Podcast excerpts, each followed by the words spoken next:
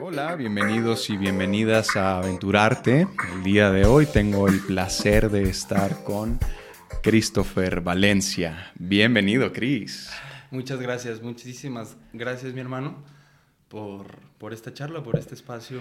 Para mí es un honor estar aquí contigo. Qué chido. Hay que, tengo que decirles que Chris es un fiel oyente ya de este podcast, así que estamos Ya- ahí. Ya me sé la, la secuencia de preguntas. La- así, bueno, güey, yo ya no te voy a preguntar, dime, a ver, ¿qué me vas a decir? Ya las traigo de memoria, así que no se sorprendan si ven demasiada autonomía en... Exacto. Ya adelantado a las Exacto, preguntas, ¿no? Pues Sí. entonces ya sabes que la primera pregunta es, Christopher, tú naciste en... Yo nací en Morelia, Michoacán, de, en, en la cama del hospital en Morelia, Michoacán. y viví en Ario de Rosales. O sea, solo nací en, en Morelia y crecí toda mi vida en, en Ario de Rosales hasta los 17 años. Ok. Ah, o sea, ¿era en serio? Sí, o sea, sí, ¿sí sí. naciste en Morelia? Sí, sí, nací en Morelia. Eh, le estaba diciendo a Andrés que iba a decir esta cosa de, miren, yo nací en Morelia, pero antes de nacer ya estaba en Ario. Porque algunos entrevistados han vivido esta situación de nacer y trasladarse al lugar en el que, en el Ok. que se hicieron. Entonces, ¿cuánto tiempo estuviste en Morelia? Pues en Morelia, pues el momento en el que na- nací, en que dieron de alta a mi madre, Ajá. y pues ya, ahora sí que esas primeras horas las habité en Morelia y de ahí ya... O sea, ni siquiera un día completo, fueron horas también. Ajá, sí, pues supongo. Ah. O sea, lo que haya, no lo tengo exacto, pero lo que haya estado mi madre en cuidados Ah. en el hospital y Ok. consiguientemente a la casa. a Órale, ah, pues yo pensé que estabas cotorreando, mira. No, sí. Entonces llevas el récord de, no sé, serás el segundo o el tercero. Sí. Yeus, no me acuerdo, Yeus, cuánto tiempo estuvo en... 30 días, ¿no? Ah, ándale, sí es cierto, 30 días. Entonces tienes el segundo lugar. Ya ven, está bien Te digo, pendiente. te digo todo. Eso. Al mero tiro. Yo sé cómo está el asunto. Oye, Cris, ¿y cómo te diste cuenta que te gustaba el arte? El momento exacto específico fue cuando presencié la obra de teatro del primer año de mi hermano Alejandro en su formación. Ok. Eh, las obras que hacen normalmente en la escuela, en el C. Ajá. Y, o sea, ese fue el momento exacto cuando yo veo el fenómeno teatral, siempre lo, lo planteo así. Ok. Y en cuanto veo cómo se están comunicando, cómo se están moviendo, o sea, ver el teatro en sí, Claro. lo más simple que es ver teatro, lo extraordinario y simple que es el teatro, ahí fue así un clic directamente en, en todo mi ser, de que estaba como demasiado conmovido por la experiencia y, y por lo que me estaba pasando y decir, wow, porque por eso digo que es- ese fue el momento y ese wow venía cargado de un subtexto de wow, wow, wow, nah, no, de, de- de que en- en mi- yo había sentido mucha sensibilidad en años pasados, o sea, eso fue como a los 15 años y yo antes de eso pues ya había modelado y en el modelaje encontraba cosas chidas, padres, escénico, pero necesitaba como otra cosa. Eh, yo escribía y dibujaba un poco, entonces siempre había como un aspecto de, de algo que a mí me pasa internamente y que tengo la necesidad de traducir en algo, pero pues que no te encuentras porque eres un puberto adolescente. Al yo venir de Ario de Rosales no tenía mm, como pues estímulos Claro. para decir, ah, este es el teatro, estas son las artes plásticas, esta es la música. La música, sobre todo, se da siempre como las rondallas en los pueblos. Eso sí es más accesible, pero Claro. bueno, lo descubro y puedo decir que ese es el momento que, que dije, sin, o sea, sin adentrarme más, hacía ojo cerrado, que eso era lo que me quería dedicar. Así. Ok. Es decir, que en Ario tampoco está tan. eh, pues tan eh, eh, presente todas las artes. O sea, la música, sin duda, ¿no? Es así, pues es mundial y hasta en los lugares más recónditos de este planeta llega la música, pero tú no tenías entonces ninguna referencia eh, artística de lo que era la actuación ahí en Ario. Me parece que, que sí, o sea, sí había eh, obras de repente, sobre todo como pastorelas. ¿Ok? La clásica. La clásica, y, y eso era lo que pues podía ver. En otras artes, tuve la, tengo la fortuna de que en mi familia, por ejemplo, mi abuela eh, pintaba en, en, en, óleo. Ok.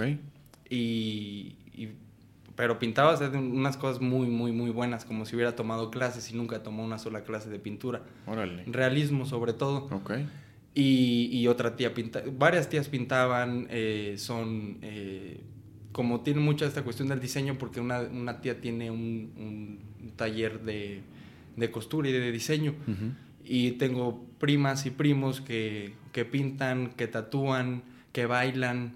O sea, como de parte de la familia yo sí tenía estímulos artísticos, pero, pero como tal, dramático, o sea, del arte dramático. Ajá. No, del arte dramático no, pero del drama de la vida sí. Esa, sí. En todos lados y en todas las familias, ¿no? Sí. Ok. Entonces, en el, en, el pueblo no. Eso sí es como muy... Y al día de hoy, mm, pues no hay tanta afluencia de, pues de arte, digámosle, ¿no?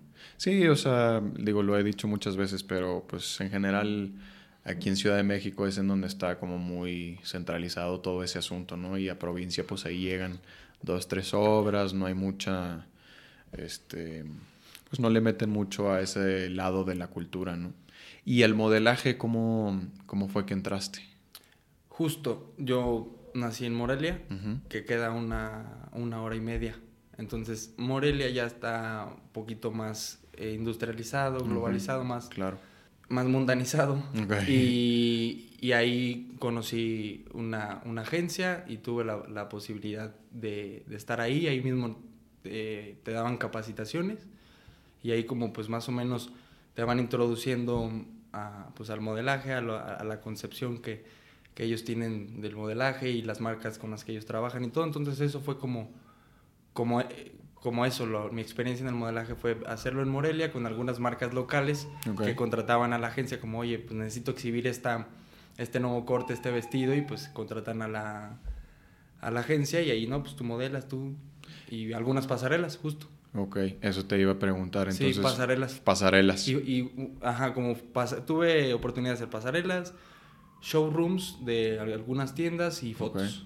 Órale. Sí, ¿Y, qué encontraste ahí en el modelaje? Con, ¿te, quedas con algo? A mí fue inspiración de, sentir eh, una plataforma escénica. Claro. ¿no? Desde, el, desde el hecho escénico, aunque solo era pues, pues estar ¿no? y, modelar, para mí ya, ya era algo positivo porque de todas maneras pues, puede parecer muy fácil, pero sí hay, sí, sí como todo, si quieres profundizar en algo, vas a tener de dónde rascar, si no lo puedes dejar pues en la superficie. Claro. Entonces, el hecho de que pues a cualquier persona los miedos más grandes de, en el mundo son hablar en público, ¿no? Y, y pararse enfrente de muchas personas. Claro. Entonces, eso me ayudó como a, a decir, oye, pues estás aquí, te sientes cómodo. eso es algo positivo porque no es como de, ay, qué incomodidad, más bien me gustaba salir a, a, caminar. Ya salías con esta seguridad y esta confianza de salir eh, al, al, a la plataforma en donde te puede ver la gente, ¿no? Sí, te lo pregunto porque, no sé, como que siempre me ha llamado la atención esto de, pues, del modelaje, precisamente, sobre todo de pasarela. De fotografía, pues lo entiendo y lo he hecho ahí em, en algunas eh, pocas veces, más por necesidad que por gusto y como que sí siento que va un poco de salir siendo tú mismo, ¿no? O sea, al final del día la actuación te da pues para salir em, en un personaje. Pero ¿te agarrabas tú, por ejemplo, de eso? Como de decir, güey, pues en este momento soy, dejo de ser yo un poco y soy este personaje del modelo. ¿O todavía no entrabas en, pues en ese mood por no conocer la, la actuación? No, fíjate que que eso está muy interesante porque inconscientemente comienzas a interpretar. Y, y, no solo, como ahorita que me preguntas si me pasó de que interpretaba al modelo, lo hacemos desde niños cuando decimos vamos a jugar a policías y ladrones. Claro. Y ya estás ahí todo el tiempo en, en esta burbuja que ya empiezas a construir. Entonces sí, sí lo viví. Yo recuerdo que, que sí era de, pues normalmente pues nosotros caminamos eh, de una manera y y, y, tu semblante y todo está pues como tú eres, como somos nosotros, ¿no? Claro. Y, y sí sentía como ya cuando te estás poniendo la ropa, el maquillaje, pues entra esta cosa como vemos a los, a los modelos en, en, en los comerciales, en las portadas de revistas, como esta cosa demasiado estilizada Sí. y, y, el caminado largo y todas estas cosas como de, pues de demasiada propiedad. Ujú. A mí fíjate que lo que me gusta sí es, es, es eso, como la... El, el feeling que le ponen las o los modelos de, de, de justo esto, esto que ellos construyen, porque pues se- también hay modelos que pues simplemente les, les ves los ojos, bueno, yo sí lo veo así, y es como no pasa nada, pero también hay modelos que traen hasta- o sea, algo, como un discurso, un tren de pensamiento, si le quieres Claro. llamar, pero se ve algo más, que solo, para mí, hasta en el modelaje puede decir un poco más que decir qué, qué bella, qué bello soy, ¿no? O sea, qué bien retrato, está muy chingón porque es una habilidad. Pero creo que también tienen la oportunidad de poder meterle más, este, más Sí. contención ahí. Un poco de discurso, como dices, ¿no? Ujú. Y entonces, bueno, tu hermano, que supongo que es mayor, Ajá, este, él ya estaba en el CEA. exacto. Entonces, para ti, cuando dijiste en tu casa quiero estudiar actuación, pues no era nada nuevo ni nada extraño, ¿no? Tuviste la puerta bastante abierta. Sí, la verdad, em, familiarmente mi entorno es muy libre.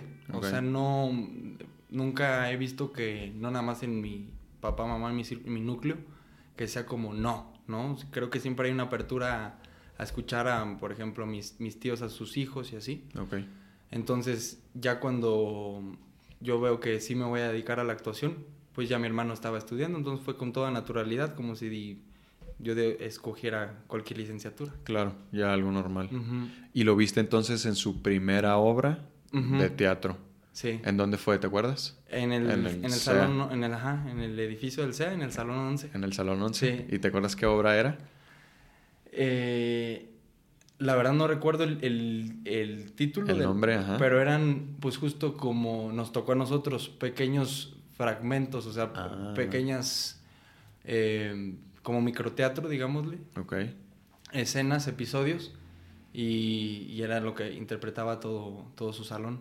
¿Cuál fue tu traducción después o tu, pues ya algo más aterrizado de decir por qué quiero estar ahí? Mi hermano, yo sé cómo es él, y ahorita se está comportando distinto. Mm, Wow, o sea, ¿qué puedo hacer? Como que soy otra persona. mm, me sorprende lo que estoy viendo. Yo a los demás pues no los conozco. Quizá para mí ellos son los personajes. O sea, solo ellos saben cómo son. claro. Entonces fue así de, pues órale, yo también quisiera jugar a alguien que yo no soy. Y creo que puedo hacerlo, ¿no? Así como, como esa partida también de la imaginación. Y digo, ah, me puedo imaginar que soy otra persona y me gustaría sentirlo, ¿no? O sea, por, desde ahí vino esto como de, órale, qué divertido, ¿no? Así de, Claro. Eso se ve muy divertido. Sí, O sea, voy a jugar a que no soy yo y que esa es la actuación. claro. Es que me llama mucho la atención esta parte de que, pues justo como he tenido ya algunos invitados en que dicen de que no, la neta yo nunca tuve, nunca me llamó la atención la actuación, o sea, yo iba mi vida por otro lado y de repente ya estando grande como que dije, ah, mira, ah, órale, está padre, ah, pues puede funcionar. Digo, evidentemente sé que pues hay un mundo de posibilidades, ¿no? Pero pues como yo lo tuve medianamente muy claro desde muy pequeño, pues sí me llama mucho la atención el cómo hay personas que nunca tuvieron esa, eh, esa curiosidad por, por hacerlo y de pronto es como, yo quiero estar ahí, ¿no? Porque yo me acuerdo desde muy pequeño con las películas, o sea, yo también en Chihuahua, yo no iba a teatro ni... Por ahí recuerdo que un par de veces nos llevaron de la escuela eh, y, y- y sí, claro que recuerdo muy bien como, wow, pues yo quiero estar ahí, ¿no? Pero me acuerdo que desde la tele, es más con las caricaturas. Creo que alguna vez lo Sí, sí, platicábamos, sí. o sea, con una caricatura animada literalmente era como, como me, me movía tanto internamente, o sea, me hacían reírme, me hacían enojar, me hacía todo, era como, wow, yo quiero poder hacer eso, ¿no? Se ve bastante Exacto. divertido. Es muy divertido. Exacto, entonces era como, güey, pues claro, se ve que lo están disfrutando, ¿no? Sí. O no, o está llorando en una escena bien dura, pero, Claro. pero ¿cómo me está transmitiendo Ajá. ese dolor, no? Está interesante. Como esto que platicábamos, entonces, o sea, esto de que se nace o no con ciertas habilidades o ciertas aptitudes para ciertas cosas. Lo platicábamos, poníamos ahí el ejemplo de un compañero que tuvimos que, que era realmente apasionado y disciplinado, ¿no? O sea, él bien, muy disciplinado, siempre leía todo, siempre estudiaba sus escenas, se quedaba a ensayar, llevaba este, todo bien ensayadito, sus props y todo, todo, todo, ¿no? Y apasionado, le gustaba y le echaba ganas. Pero pues había algo que de plano no conectaba, ¿no? O sea, ya lo veías en la escena y había algo, no sé, como una falta de naturalidad, de verosimilitud, que era como, híjole, o sea, nomás no. Entonces, se nace, y lo platicábamos el otro día, o sea, se nace con esto, no se nace, lo puedes trabajar. Digo, se puede trabajar, por supuesto, ¿no? Pero, ¿en verdad lo puedes desarrollar? ¿Qué piensas? Es que, fíjate que justo lo habíamos platicado, pero ahorita que lo, lo vuelves a mencionar, me, llega la, la, idea de que las artes pues son ciencias inexactas. Totalmente. Entonces, por ejemplo, esta persona, cualquier persona que sea rigurosamente disciplinada y sea así como un militar, obviamente tiene mucho de su lado. Ajá.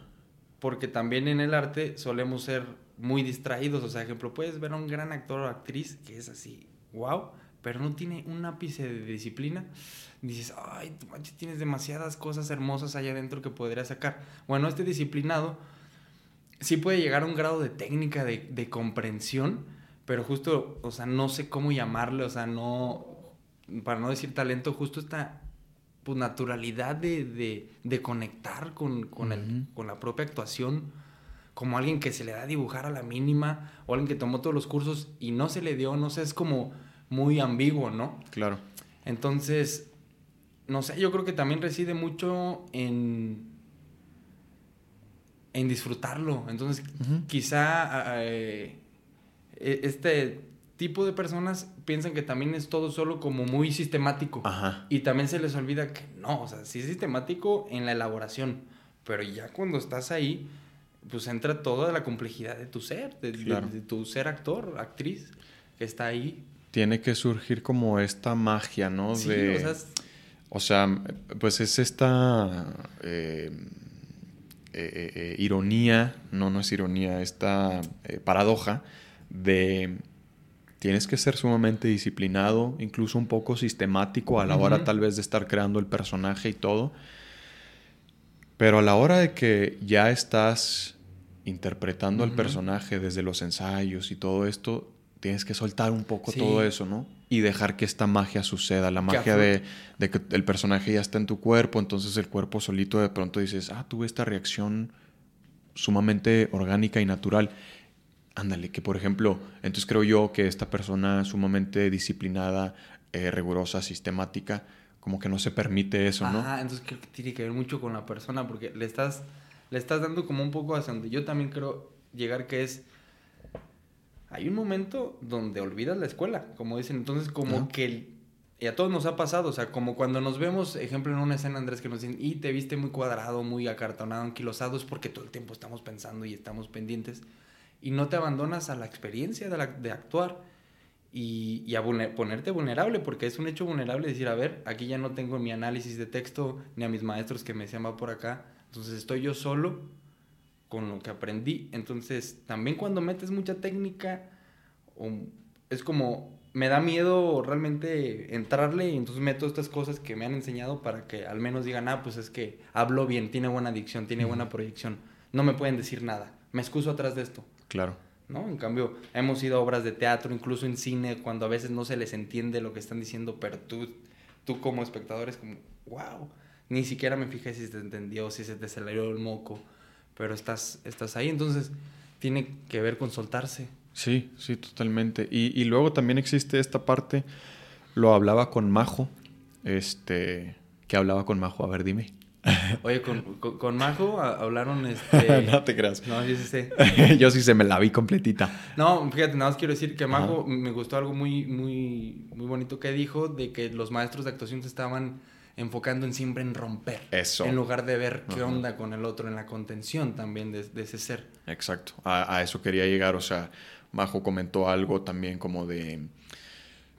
A veces, o sea, creo que, híjole, el, papel del, del, maestro de actuación es, es como muy delicado, ¿no? O sea, lo tienes que manejar con pincitas, sobre todo, creo yo, con gente que va empezando, ¿no? Sobre todo bueno, iba a decir que con jóvenes, pero creo que no, a cualquier edad, pero la gente que apenas está eh, introduciéndose al mundo de la actuación, o sea, yo nos veía a todos nosotros que cuando entramos a la carrera, pues andábamos entre los 17 y 19 años, ¿no? La mayoría. Entonces, pues la gran mayoría, por ejemplo, al igual que yo, veníamos eh, de provincia, de estas em, culturas y sociedades como muy conservadoras, muy eh, pues sobre todo eso, conservadoras. Entonces, como que el primer paso, no sé si te acuerdas, era también empezar a deconstruirte como persona, ¿no? O sea, empezar a romper todas esas estructuras, ideologías que traes desde antes, que probablemente y que muchas veces de verdad no, no sé si correctas es la palabra, pero pues sí, no son las ideales y más que ayudarte, perdón, en, cierto sentido, te van, te, te, limitan, ¿no? Entonces, ay, de pronto, por eso digo que el maestro tiene que ser como muy, este, muy cuidadoso, muy paciente, muy paciente, porque no solamente le estás enseñando una técnica al, al, al nuevo actor, actriz, sino que lo estás deconstruyendo primero como persona, ¿no? O sea, yo recuerdo que uno de los principales problemas, sobre todo en los hombres, o sea, yo creo que en el 90-95% de los hombres era el llorar, ¿no? Era muy difícil llegar a esas eh, emociones y sensaciones del llanto, del dolor profundo, porque el 90-95% de los hombres crecimos con esta ideología de los hombres no lloran, aguántese, cabrón, ¿no? Eh, eh, Entonces, tenemos toda la vida con ese chip. Entonces, primero es empezar a construir como eso estuvo mal, o sea, no no los hombres sí lloran, los hombres son vulnerables, los hombres también sienten. Y a lo que quería llegar era entonces que de pronto sí teníamos y digo, no no no por tirarle a, a los maestros ni a la escuela ni mucho menos, pero sino que podrá suceder en cualquier escuela. En cualquier escuela, en cualquier país, en cualquier lado, ¿no? pero maestros que pueden llegar a ser muy severos y que te pueden marcar, ¿no? O sea, desde con un comentario negativo que te suelten, ya... Sí. Te pueden, eh, tumbar... Marcar, totalmente. Marcar bastante... Eh, pues algo bastante importante, ¿no? Incluso derrumbar tus ganas de, de ser actor. Sí, no, es que creo que conviven varias cosas, ¿no? Justo como cuando jóvenes entramos a, una formación actoral. Porque justo, así como sociedad general, no estamos entrenados, no tenemos una educación emocional. Eh, tenemos pues un personaje ya de nosotros muy creado y muy eh, interiorizado y llegas a, la escuela y todo lo que tú habías aprendido así de sí, acá te dice no. Así, todo esto que habías visto, pues no. O sea, no, no era que fuera algo absoluto, pero así como diciendo, para entenderle esta formación, pues hay que romper ciertas cosas. Como, pues justo quitarle, quitarnos muchas creencias de construir, romper estructuras para poder aflorar en ese, en ese nuevo intérprete pues nuevos sentimientos, nuevos pensamientos, eh, porque pues te vas a dedicar a la interpretación, a la actuación y vas a estar en muchas mentes. Entonces, desde tu criterio que viene así, porque justo dijiste, llegamos de provincia, pues empezamos a, ampliarlo. Nada más que en ese ampliar, pues está lo sensible, porque a veces no se amplía de las maneras pues, más amorosas posibles. Exacto. Eso es lo que decía Majo, ¿no? Como de pronto los maestros solemos ser muy este, abruptos e incluso como pues disruptivos. Entonces eso a la personita de 18 años que de entrada primero está aprendiendo quién es, ¿no? ¿Qué lo conforma y todo? Y, luego le empiezas a, a, derrumbar, pues, esa, esas ganas que trae y ese ímpetu, pues suele ser algo este, bastante difícil para, para el actor o actriz que viene aprendiendo. ¿Qué, ¿Qué, crees tú que haya sido tu, tu cambio, por ejemplo, de criterio o de ideología más importante? Yo recuerdo, o sea, de entrada creo que algo de lo más importante que me dio la... Y digo, bueno, quiero hacer un paréntesis, eh, porque siempre estoy hablando como de provincia y todo esto, no, no, digo, yo vengo de provincia, de Chihuahua, y, y no es que le esté tirando a la provincia, ni mucho menos. Eh, con Zeus empezamos a hablar un poquito mal ahí de, de, Chihuahua y que la gente de Chihuahua y de Tijuana y que no vayan y esto y el otro. Este, sí, sí, es, es, es parte de, del cotorreo, ¿no? No, pues es, simplemente estamos hablando del, del contexto sociocultural y geográfico en el que tocó y las características que se dan en cada sitio. Como para posicionar desde dónde venimos, ¿no? Totalmente. Pero no es que esté demeritando a provincia, ni mucho menos. Este, incluso, justo regresando un poco, no es que nomás los de provincia trajéramos estas ideologías tal vez retrógradas, conservadoras. O sea, todo el mundo está. Puede pasar en la gran urbe o Exacto. En, el, último pueblo. Exactamente. Pero sí sucedía, digo, más bien sucedía que yo creo que al menos en nuestro salón, en primero, el 90% era gente de, fuera de la Ciudad de México, ¿no? Todos veníamos de provincia. Entonces como que por ahí lo empiezo a generalizar. Em, ¿A qué iba con esto? Ah, sí, entonces mi, mi, como el gran, o uno de los cambios más importantes que yo tuve es que por primera vez como que me cuestioné a profundidad mi educación religiosa o la religión con la que yo venía. Mm. Eh, pues yo crecí en una familia católica, estoy bautizado, eh, tengo primera comunión y confirmación y todo, ¿no?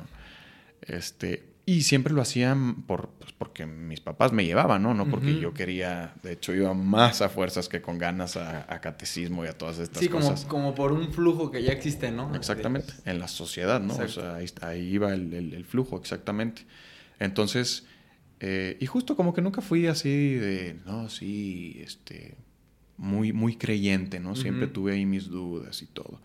Pero por primera vez con, con, con la actuación más precisamente y puntualmente con un libro, ah. creo yo, habrá gente que me dirá, como, pues pobre pendejo, ¿no? Pero em, se me fue el nombre. Sí, ya sé cuál vas a decir. El Evangelio según Jesucristo, de José Saramago, que nos dejó Ale Jurado, una maestra. Gran libro. Gran libro. O sea, justo creo que a partir de ese libro fue como... O sea, me dio una perspectiva completamente distinta de lo que yo venía aprendiendo o escuchando a lo largo de 19 años, ¿no? Y por primera vez fue como, wow. Otra perspectiva. Entonces, y a partir de eso como que ya me fui cuestionando cada vez más y buscando y, aprendiendo otras cosas y bla, bla. ¿Te pasó algo similar con, o tuviste, tienes presente algún cambio ideológico que hayas tenido? Pues más que, bueno, podría, podría ser ideológico pero eh, es, es, este. Bueno, fue así. En, con, en segundo año, cuando montamos este, Orfeo Desciende, que hice a, este viejo decrépito que era un antisemita, anti, este, perdón, sí, antisemita, racista, eh, perteneció al Ku Klux Klan. Mm. Entonces, por eso te digo, sí fue de ideales porque cuando yo eh, me topo con este personaje, bueno, o sea, tú sabes que mi característica es, ser sanguíneo, un carácter sanguíneo, la verdad siempre he sido, pues, dicharachero, me gusta socializar, me considero buen pedo. y, Para, para, este, aclarar, de, carácter sanguíneo, ¿no? Porque el carácter... Eh, lo, lo, dividen como en cuatro, ¿no? Hay cuatro. Es que dijiste primero como de eh, de carácter sanguíneo. No, de, de, Lo dijiste distinto, entonces como sanguíneo de... o ah, sea, hasta yo lo escuché así como de que me gusta la sangre. Me gusta la sangre. Creo. No, no, no. De carácter sanguíneo, porque justo está es sanguíneo, flemático. flemático, colérico y melancólico. Ajá. Entonces, a lo que voy con este descubrimiento de creencias o esta disrupción en mi ser fue el personaje.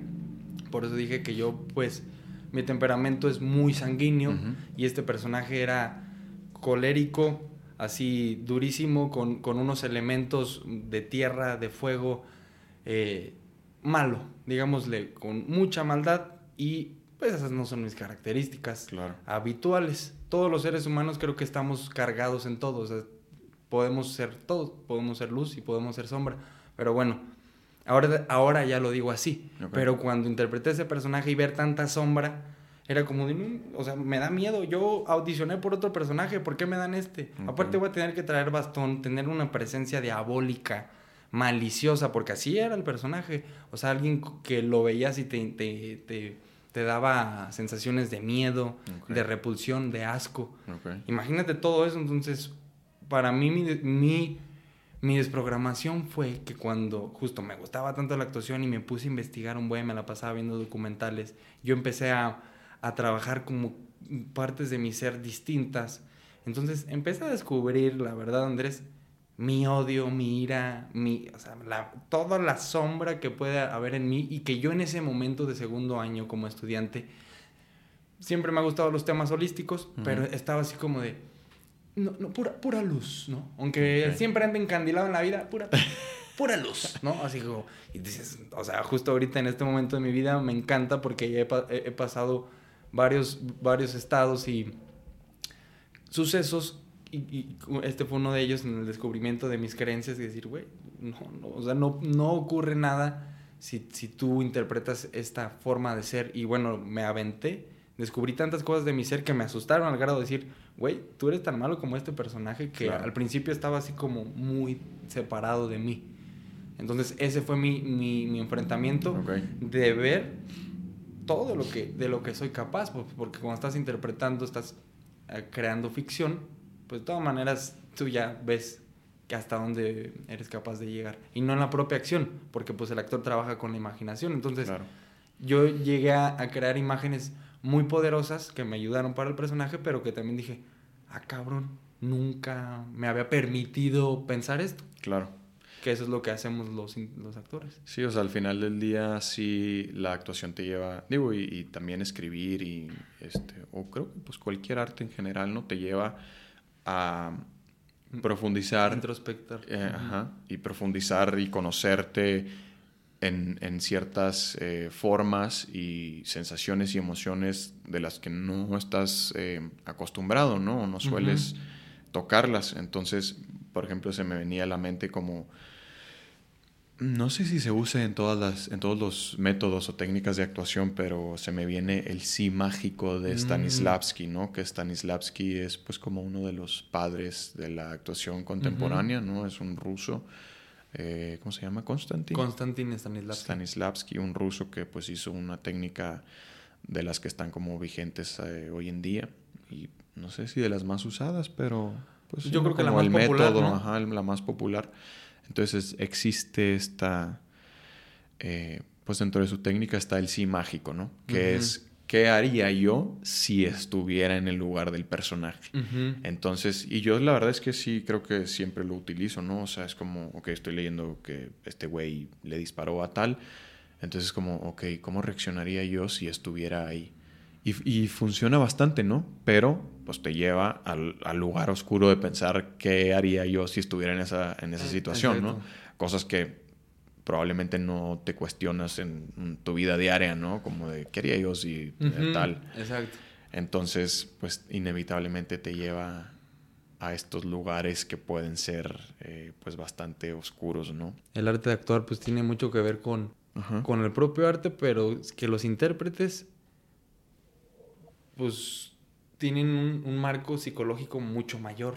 Ok. Por ejemplo, si yo soy un asesino, no es como, ay, ya lo soy, no te espantes, güey. O sea, no pasa nada, sino que el actor tiene un pedo de relajación hasta al ver lo, que podría hacer, pero no se asusta porque dice, güey, pues estoy creando, o sea, soy... Hasta, hasta, ajá, o sea, puedo llegar a esos estados, a, esas, a esas cuestiones. Pero por eso la gente lo ve desde afuera de, no manches, interpretaste a eso. Y lo ven muy feo, así como de, no, yo jamás, o sea, yo jamás lo pensaría.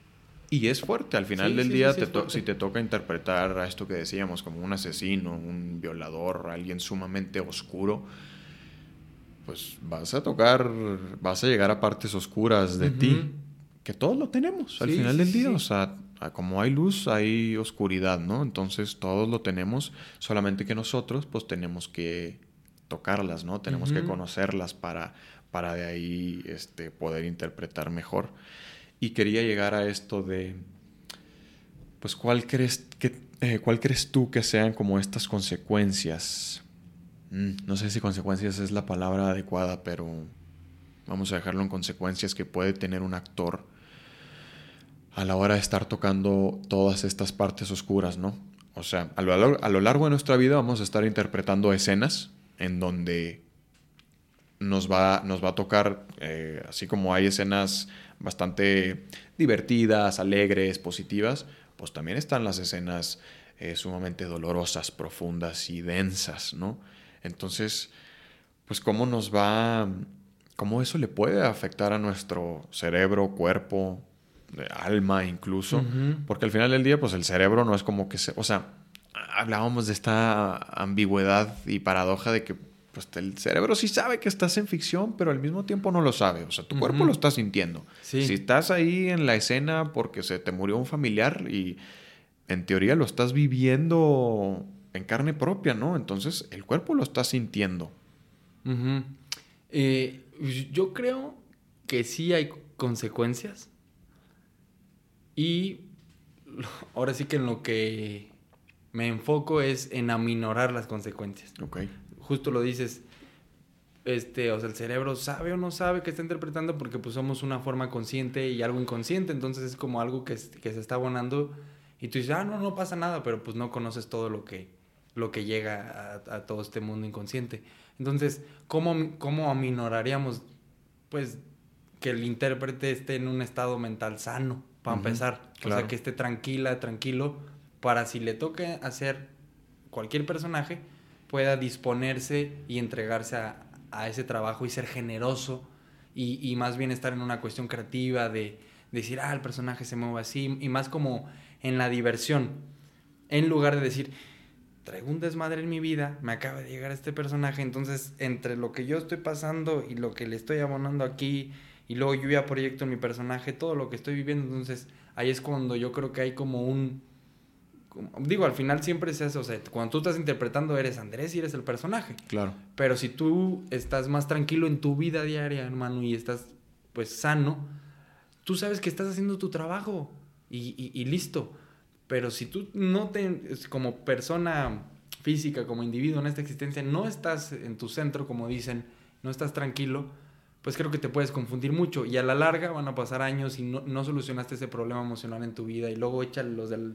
Entonces sí, va a haber una afectación. Claro, eh, y sobre todo como tener bien consciente y bien trabajado este factor de en cuanto termine la escena, ya, cortaste, o sea, ya, se acabó la escena, se acabó el personaje, se acabó la sensación y la emoción. Claro. Ahí está, ¿no? O sea, ya lo interpreté, ya, sigo siendo Christopher, sigo siendo Andrés y continuemos. Lo platicaba con, creo que con Zeus, no me acuerdo. Pero como de esta, mm, pues este pensamiento que yo tenía hasta no hace mucho tiempo que era como de, güey, pues a mí me encantaría poder estar interpretando siempre personajes sumamente profundos, sumamente complejos. Desgarradores. Desgarradores, exactamente pero como que en un punto y como que estaba peleado con esta parte de, de, hacer contenido muy ligero, muy básico. Y digo, lo estoy diciendo desde un punto en el que no es como que haya tenido la oportunidad en mi carrera de, interpretar este tipo de personajes sumamente complejos y desgarradores, ¿no?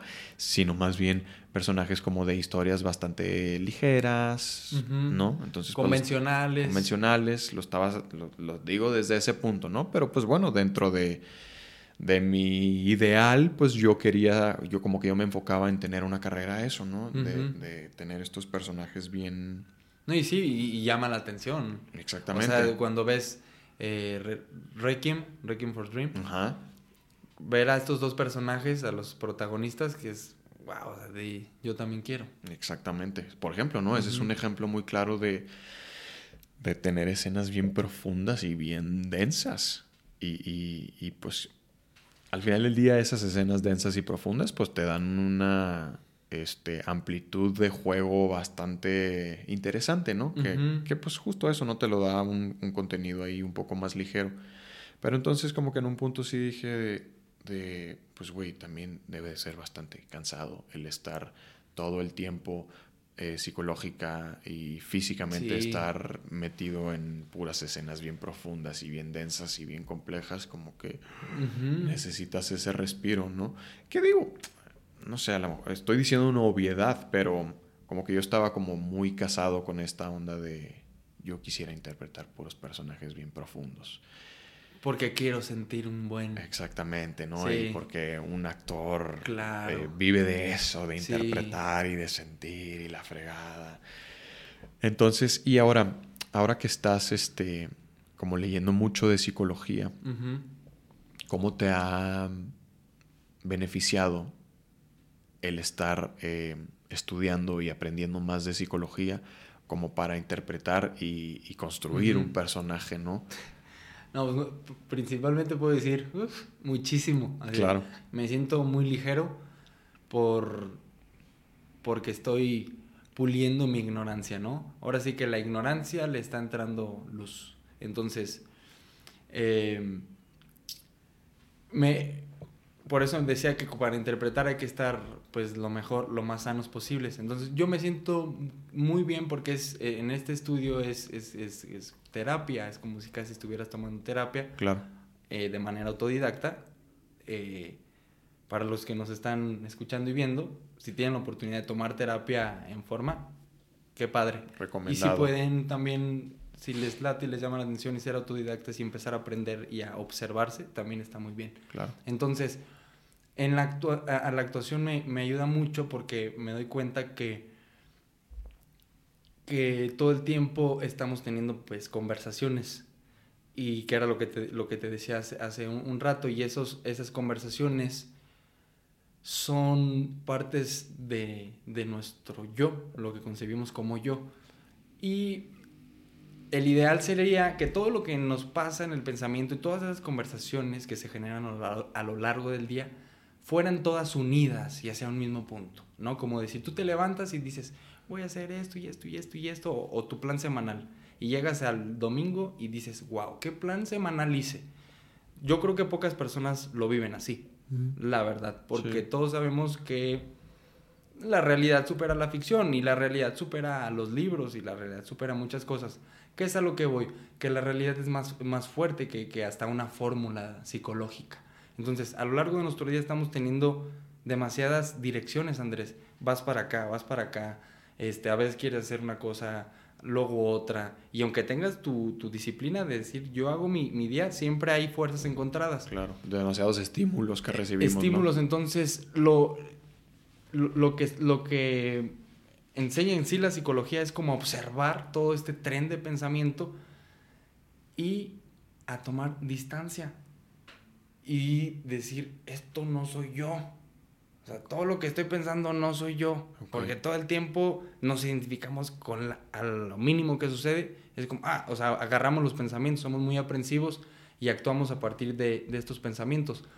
Que son impulsos, que son imágenes, que, que, son cosas que están pasando. Y, y todo el tiempo estamos en este estado mental que no nos, no nos permite elegir realmente lo que sí tendríamos que hacer, ¿no? Por eso existe la ansiedad, por eso existe la preocupación, porque es un pensamiento no dirigido, güey. O sea, cuando, una, cuando yo sufro o cuando tengo un episodio de ansiedad, me doy cuenta que mi pensamiento solo anda de un lado a otro.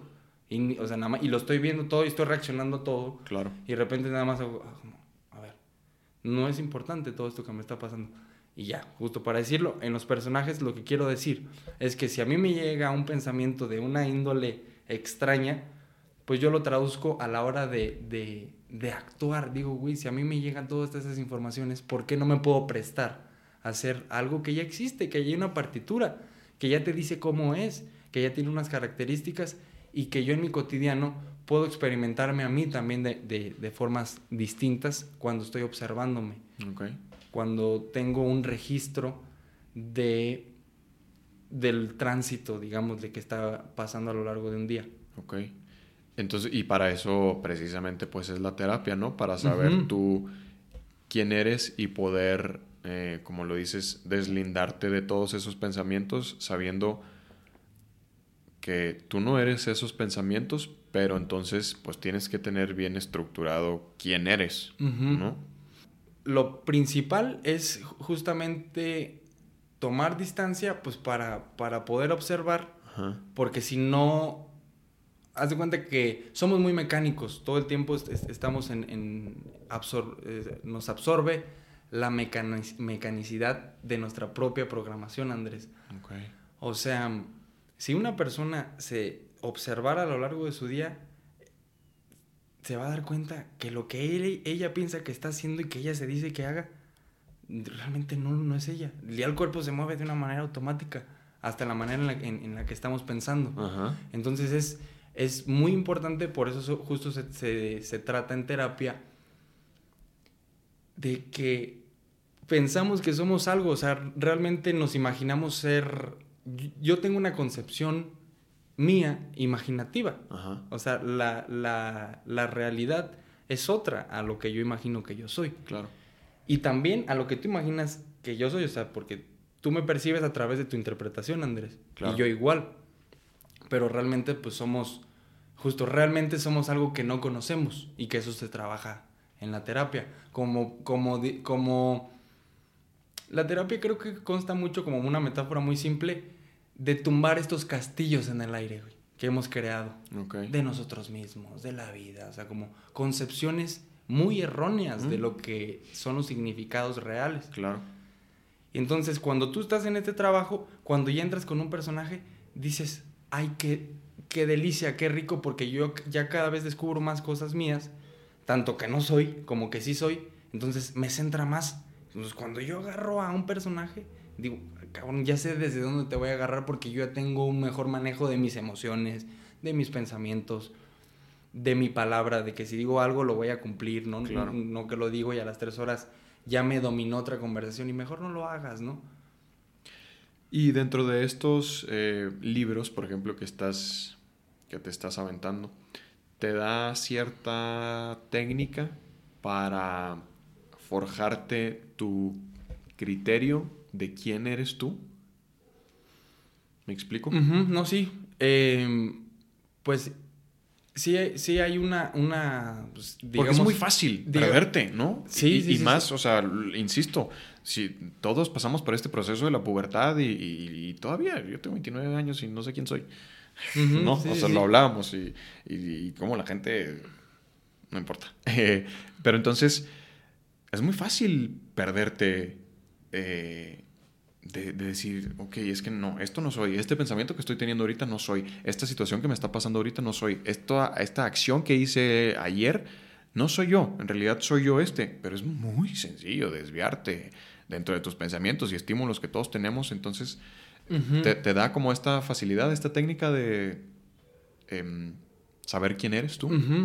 Sí, eh, usan, usan una, una metáfora que que está, está muy bonita, que supongamos que una persona es una casa y es una casa grande, digamos de casi un hotel. Pongamos que una persona es un hotel, entonces cuando alguien toca la puerta de ese hotel, o sea, cuando alguien está hablando a esa persona o a ese ser, que ese ser tiene una, un encuentro con otra persona, entonces tocas a la puerta de ese hotel y sale cualquier huésped a hablar, a decir, yo soy el dueño de esta casa, o sea, ¿qué quiere decir? Que nosotros nos, representamos a nosotros a partir de cualquier pensamiento tonto que llega. Y lo representamos y, reaccionamos ante, oye, este, tú eres de izquierda. No, yo soy de derecha porque entonces siempre hay como, como esta, este, esta, este reacción ante, ante, ante una situación, pero con un pensamiento que no, que no somos nosotros. O sea, tocas y sale una persona que te dice que es el dueño de ese hotel. Lo vuelves a tocar y sale otro huésped, y otro huésped, y otro huésped. Entonces, la metáfora es que nunca estamos accionando, muy pocas veces, desde una forma consciente o lúcida. Digo, es difícil, pero ese es el entrenamiento. Que, que reaccionemos cada vez más o atendamos la vida desde un lugar en el que nos sentimos cómodos reaccionando. O sea, como para decir, ¿cómo elijo? ¿Cómo digo esto no soy yo, pero esto sí soy? En, en la medida en que yo me sienta cómodo, en la medida en que... Es que, mira, puede ser ambiguo porque alguien dice, es que mí- para mí me resulta muy cómodo responderme a mí que pues no me levante y no haga nada de mi vida. Sí, sí. Mm, no, o sea, eh, eh, esto la verdad tiene que ver mucho con, con la, cada persona. O sea, cada persona es, es un mundo y cada Claro. persona, la verdad, yo sí lo puedo, pues, no sé, decir es que muy, muy, muy profundamente de nosotros sabemos que existen direcciones muy bonitas y muy positivas que nos van a llevar a esos lugares a los que soñamos. Ujú. O sea, hablo de, de nuestras partes diligentes, Ok. de la diligencia, del, del trabajo duro, de la sobriedad, de, de cosas que habitan en nuestro ser, pero que hemos construido una personalidad y nos identificamos con ella. Mira, voy a responder ya rápida, rápidamente esta pregunta que es, No, hombre, tú échale. Ciertas bases que nos ayudan, como dices, ¿qué fórmulas o qué cosas te ayudan el libro o en sí las metodologías? Yo no- Es que sí, no es sencillo porque no, no, es- no hay, no hay precisamente una fórmula para Claro. decir, este eres tú y si haces esto ya estás del otro lado, ¿no? Sí, y, y en sí voy a decir algo que cuando me gusta siempre, cuando comparto cualquier eh, información o dato, sí es información, sí está eh, referenciada, pero siempre me gusta hablar desde una experiencia. Ajá. Eh, porque en la experiencia yo entiendo lo que leí. Porque si no, yo ahorita me vengo y te digo, mira Andrés, pues vi esto, pero ni yo lo entiendo y yo nada más estoy dando información. Claro. Sino como realmente hay una aplicación en mí. Entonces hablemos de cosas muy sencillas. Eh, un paso para vivir más tranquilos es, número uno, la desidentificación. De que le tenemos un apego una, a nuestro yo, Mm. así como de, no, no me, no me toque, no, no, me, no me haga nada. Oye, tú le dices a, a tu propio ser, levántate temprano, esfuérzate. Y una parte de ti, no, no, no, no, no, no, tú mereces dormir, no, no, no, tú tranquilo. No sé si me explico Sí, sí, sí. tenemos una consideración como cuando justo una mascotita, tengo aquí un, un perrito de un mes, entonces esto, no, no, no, no, así nos tratamos a nosotros. Eso es bueno porque habla pues de, de- de amor, de consideración, pero cuidado, porque si yo todo el tiempo me estoy considerando a mí, pues no me permito... Este- esto engloba mucho algo que es comercialmente conocido como la zona de confort Ajá. digámosle zona de confort y zona incómoda. Entonces, todos sabemos esas partes de nosotros que nos quieren incomodar, Claro. pero hay otros que están muy entrenados que dicen, no, no, no, tú no te incomodes. ¿Para qué? Tú no lo necesitas. Oye, pero tú sueñas en esto, tú te tienes que esforzar. No pasa nada, igual tu sueño va a llegar. Claro. Tú tranquilo, vas bien. Ajá, eso te iba a decir. Entonces, cada cual sabe. Por eso mm, lo dicen la- muchas filosofías indias, que la respuesta llega del interior, que no hay nada afuera que no esté adentro, que Exacto. estas cosas que estamos diciendo son muy generales, pero que sí tienen una aplicación. El externo nos ayuda, ejemplo, los libros, las fuentes, para entender la psicología y todo, pero al, al final el que va a codificar todo es el propio individuo y tú te podrás haber leído todos los libros, haber viajado a todo el mundo, estar con los maestros, pero si tú no eres congruente, creo que todo se basa en la congruencia y en la coherencia de lo que pienso y actúo, pues no hay, no hay evolución. Einstein decía que locura es hacer repetida, repetidas veces lo mismo esperando tener resultados distintos. Mm. Eso es locura. Y pues sí, yo a veces me digo a mí mismo, o sea, no necesito ir afuera a decirles, voy a analizar la sociedad. No, conmigo mismo me basta para analizar mi mecanicidad, mi distracción, mi consideración de mí mismo, todo, para, para, para ver lo, lo, o sea, justo lo, lo, lo susceptible a esta información de que, de que haces así como de, no, hay algo que me va a beneficiar, pero no, o sea, como que te resistes a... Sí, claro. Y, y- y es complicado, mm, es muy complicado esto de, este, ¿cuál fue la palabra que utilizaste? Despersonalizarse, des- Desidentificarse. desidentificarse y, y como poder ver desde dónde nos ven las demás personas, ¿no? Estaba, ahorita que estabas hablando de esto, estaba viendo un video de Jake ah, Gyllenhaal, Gyllenhaal, no sé cómo se Ajá. dice, el, sí, lo ubicas, el de mm, Secreto de la Montaña, eh, Zodiac, Sí, sí, sí. que precisamente estaba en una entrevista en donde decía, que dentro de la película Zodiac tuvo una escena en donde dice, de verdad no supe cómo aproximarme a esa escena. O sea, batallé muchísimo mi aproximación. Más bien, nunca, para mí, yo no tuve un buen resultado de esa escena. Pero al final quedó y al, y al final el director le gustó y se quedó con una escena. Entonces, y dice, pero para mí, yo no la logré. Pero el director sí la logró. Entonces, ¿cómo sucede? Y lo platicaba con, con José Manuel, ¿no? De, de cómo muchas veces justo para nosotros no tenemos un resultado positivo o no llegamos a, la, al resultado eh, positivo o, gratificante de haber resuelto una escena de tal o cual manera, ¿no?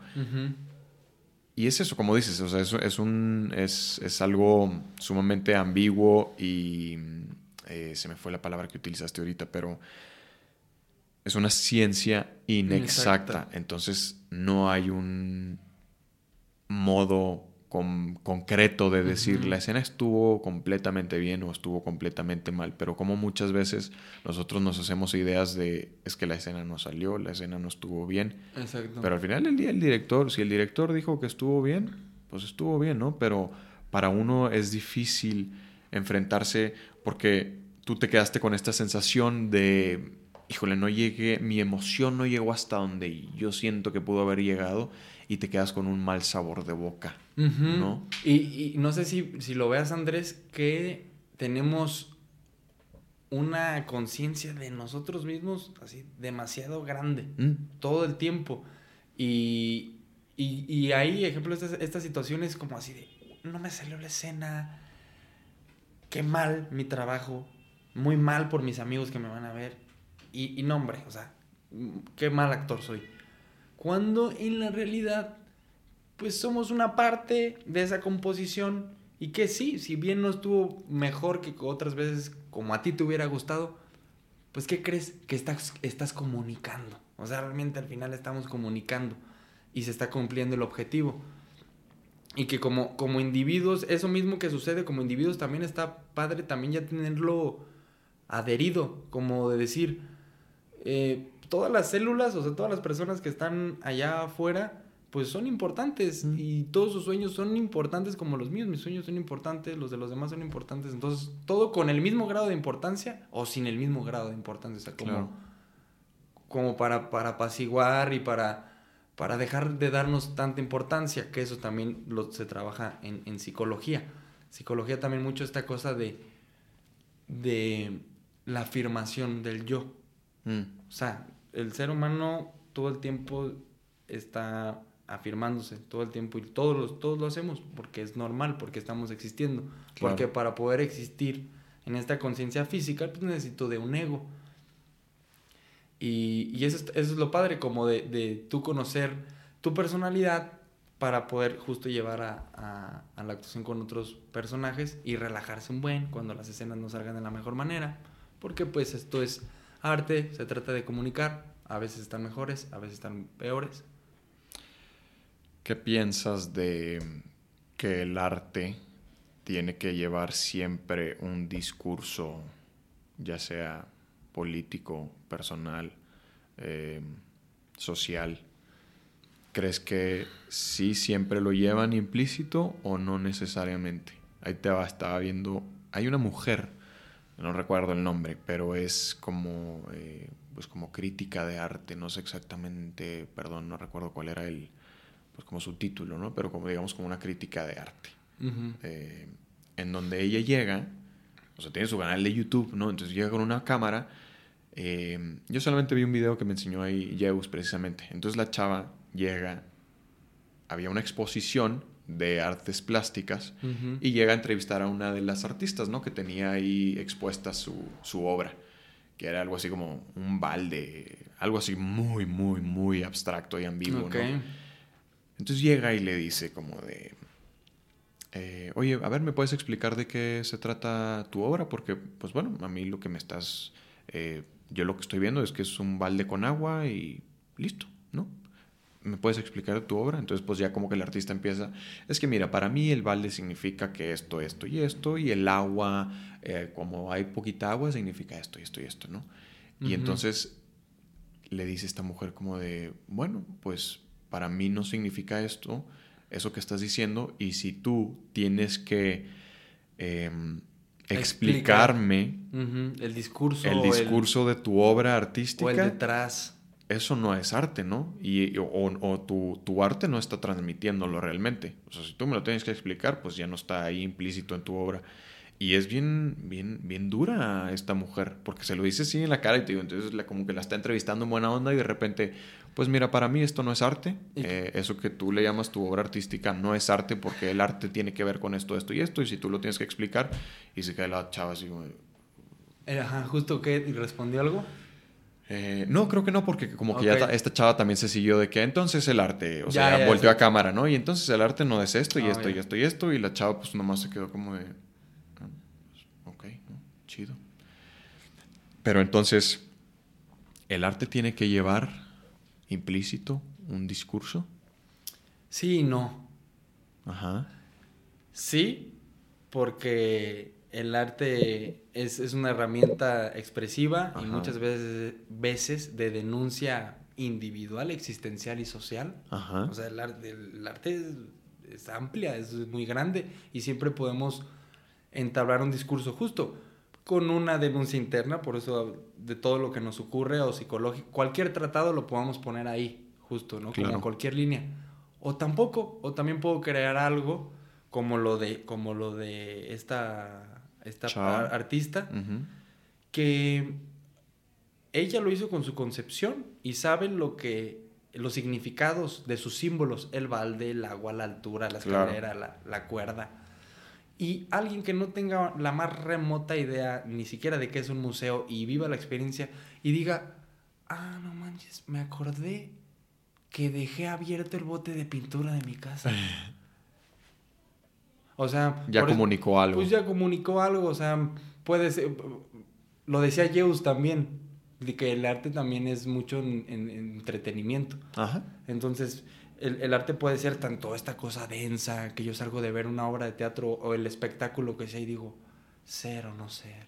O también puedo salir de ver el show, el espectáculo que fue meramente entretenimiento y decir, ah, qué padre estuvo. ¿Y a dónde vamos a cenar? Ajá. O sea, entonces, creo que lleva las. E, el, arte puede entretener, puede comunicar y puede alentar a hacer cambios. Para mí, pues me, enfoco quizá en este momento en, pues mira, todos le, campacha, le, le campachaneamos, ¿no? Pero, pero siempre me ha, me ha, gustado como todo lo que nos lleva a un espacio de, de reflexión. Claro. Ahora que hablas de reflexión, eh, sé que estás haciendo estas páginas matutinas, ¿no? De...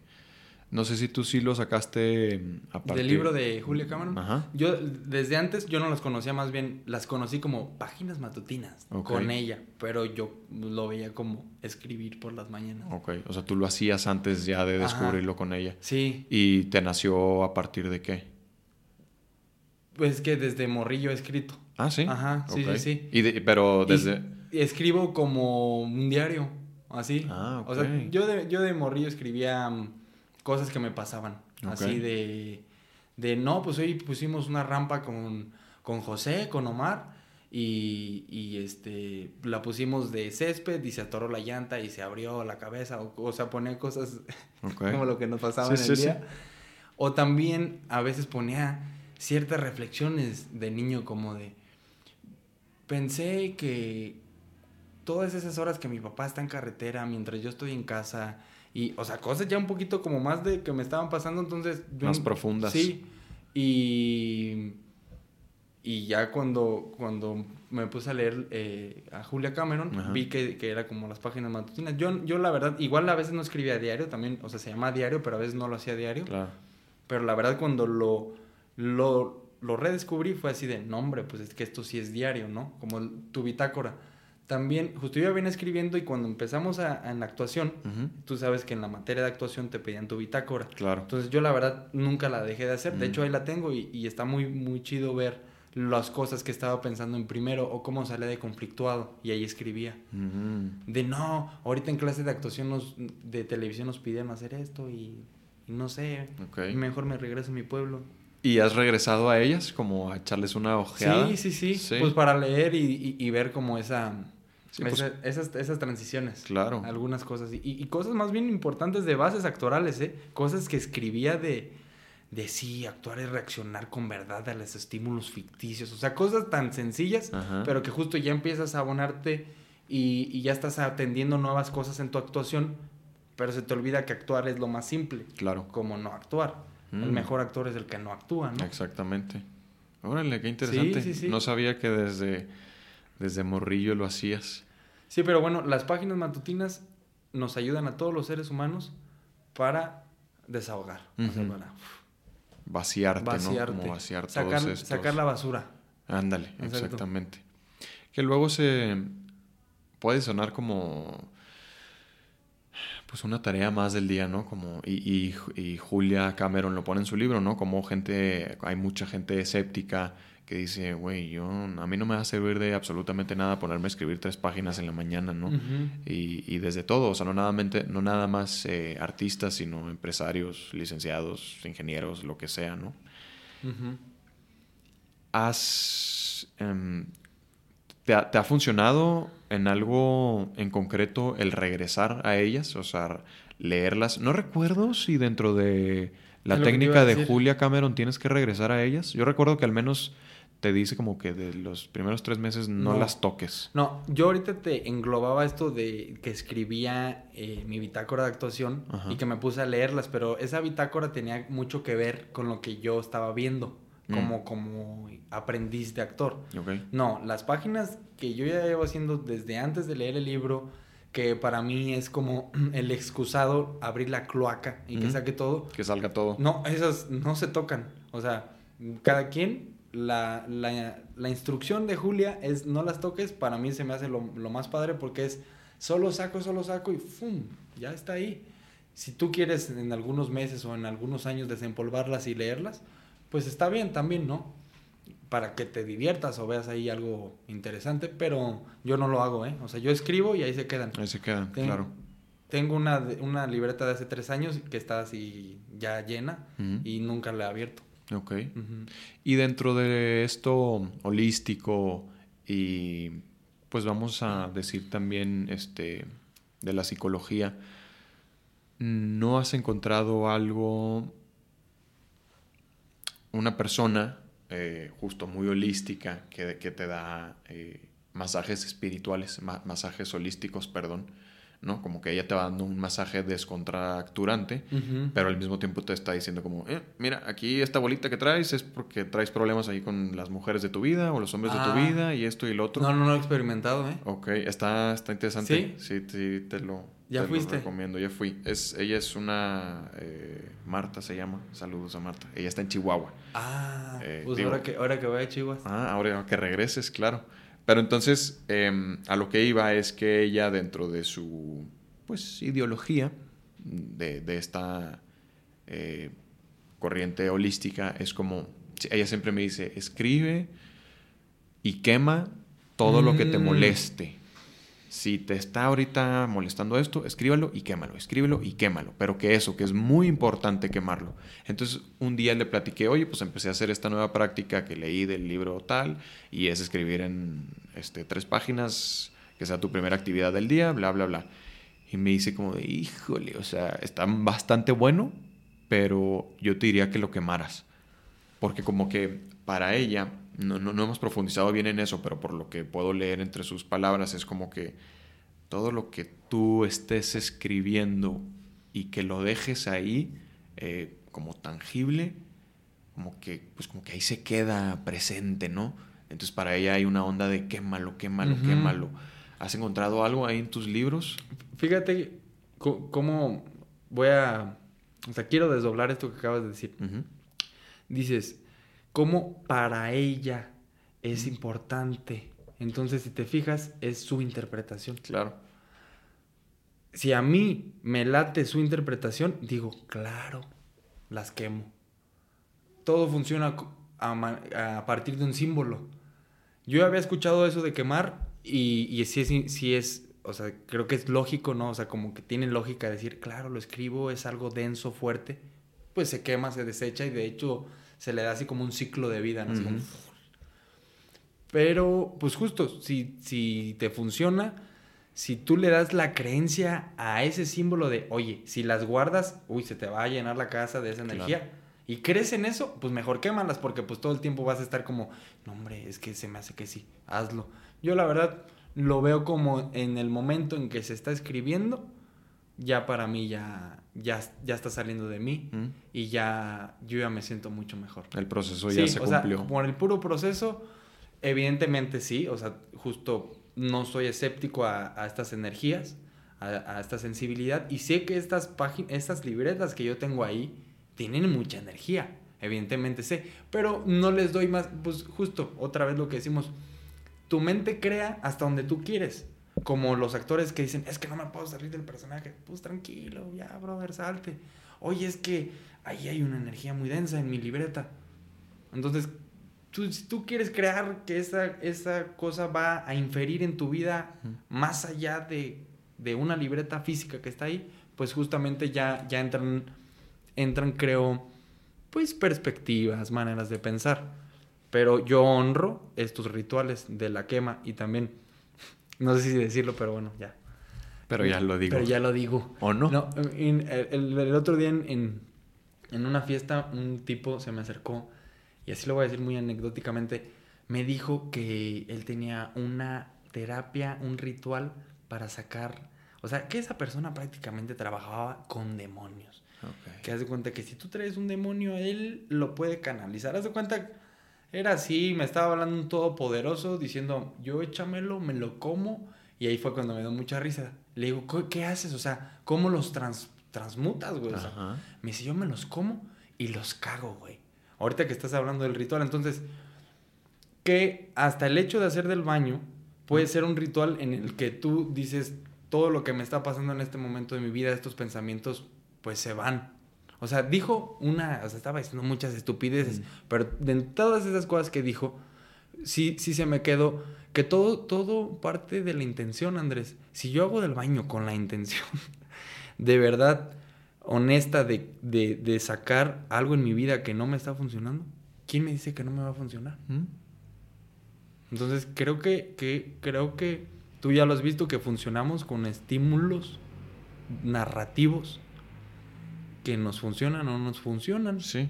Al final la, la vida y las la vida y las filosofías son creencias y hay algunos que son estoicos, hay algunos que son muy religiosos, este, de alguna religión ateos, o sea, hay muchas maneras de... Sí, de, de, llevar la vida, ¿no? Y de resonar con ciertas ideas. Creo que eso es lo... lo que últimamente he estado viendo que es bien complicado porque, o sea, ahorita tú... Y, y habla un poco de, de este libro de... 1700, es 1700 algo, 1900 como la, la, contraparte del libro de Huxley, el de A Brave ah, New World. o, eh, ¿Cómo se llama en español? ¿Sabes? A Brave New World es en inglés. Este. Eh, vida, vida nueva, mundo nuevo. No, mundo nuevo. Mundo, nuevo, ¿verdad? De Huxley. Sí. ¿Ubicas este libro que es como la contraparte? Sí. O como al menos otra, otro punto de vista como muy distinto. Eh, de, es una fecha. Ajá. Ajá. Mil, bueno, es una fecha, ¿no? Claro, claro. No me acuerdo si era 1784, 1874, algo así. Que creo que, perdón, que creo que mm, habla un poco de esto de la, de la como sobreinformación que tenemos, y lo platicaba un poco con Juan, de la sobreinformación que tenemos hoy en día con las redes y el internet y tanto acceso fácil a, a información, ¿no? Que entonces hoy en día si te metes a escarbar en internet, a buscar, por poner un ejemplo muy burdo, los, si el tomate es bueno, te vas a encontrar una cantidad de información que te va a decir el tomate es lo que más necesitas en tu vida. Pero si buscas por qué el tomate es malo, también te vas a encontrar una información impresionante y gente que jura que el tomate es sumamente perjudicial para tu salud. Por poner un ejemplo muy burdo, ¿no? es pero. No, no, no, pero, habla de la, de la desinformación en la información. O sea, tanta sobreinformación ya es... No te lleva a nada realmente, ¿no? O sea, hace poco estaba... Vi justo como un clip en redes sociales que, de un libro que escribió un güey que decía que todas las eh, semillas y legumbres son sumamente dañinas para el ser humano. Entonces, sí fue como, no mames, ¿no? O sea, tenemos toda una vida diciendo que son sumamente sanas y bla, bla, y ahora viene esta contraparte. Y, eso, o sea, si te buscas a meter a internet a, buscar información de por qué tomar té es malo, lo vas a encontrar, pero así. Y si te pones a buscar por qué el té es bueno, también vas a encontrar así de información de ese tipo, ¿no? Es ahí donde yo digo, ¿qué onda, no? O sea, entonces, ¿de dónde nos agarramos ahorita? O sea, sí. lo hilo con esto que dices tú de, pues cada quien le da el, símbolo que quiere o, el significado que quiere, pero dices... pero pues ¿cómo si no hay un criterio, no? o sea, justo puedo elegir, pero cuando hay un criterio formado. Sí, ahí, ahí creo que... ¿Dónde está la información certera, la, base concreta de, la verdad? Hay una verdad. Es que... Sí, no, pues... Está complejo. Sí, e, e, es, es, complicado todos, todos estos temas para ponerlo como de una forma simple. Creo que que hay que preguntarse todos los seres humanos, hay que preguntarnos constantemente. Siempre. ¿Qué, qué es qué quiero? Eh, ¿Cuál es mi propósito? Para partir de ahí, entonces ahora sí decir qué busco. O sea, pues, como poner algo muy general. De decir, bueno, si mi propósito es ir al norte, pues me voy a ayudar de toda la información para ir al norte. Claro.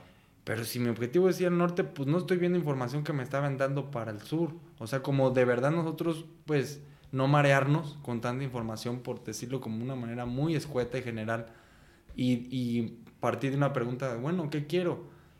Eh, ¿Esto me está ayudando a mi propósito? ¿No me está ayudando? Siento que eh, así es como yo me, he como conducido a, decir, quiero estudiar un poquito de, de psicología, de conciencia, pero ¿cómo digo, no? Pues bueno, a partir de mi propia intuición.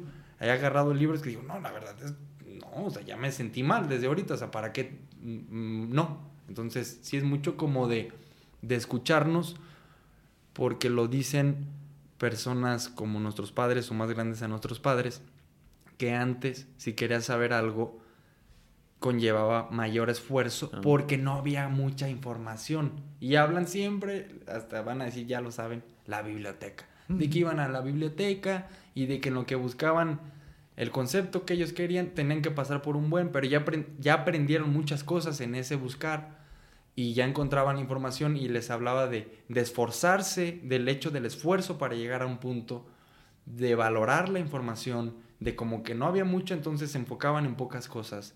Ahorita ni nos esforzamos por la información, hay un, una...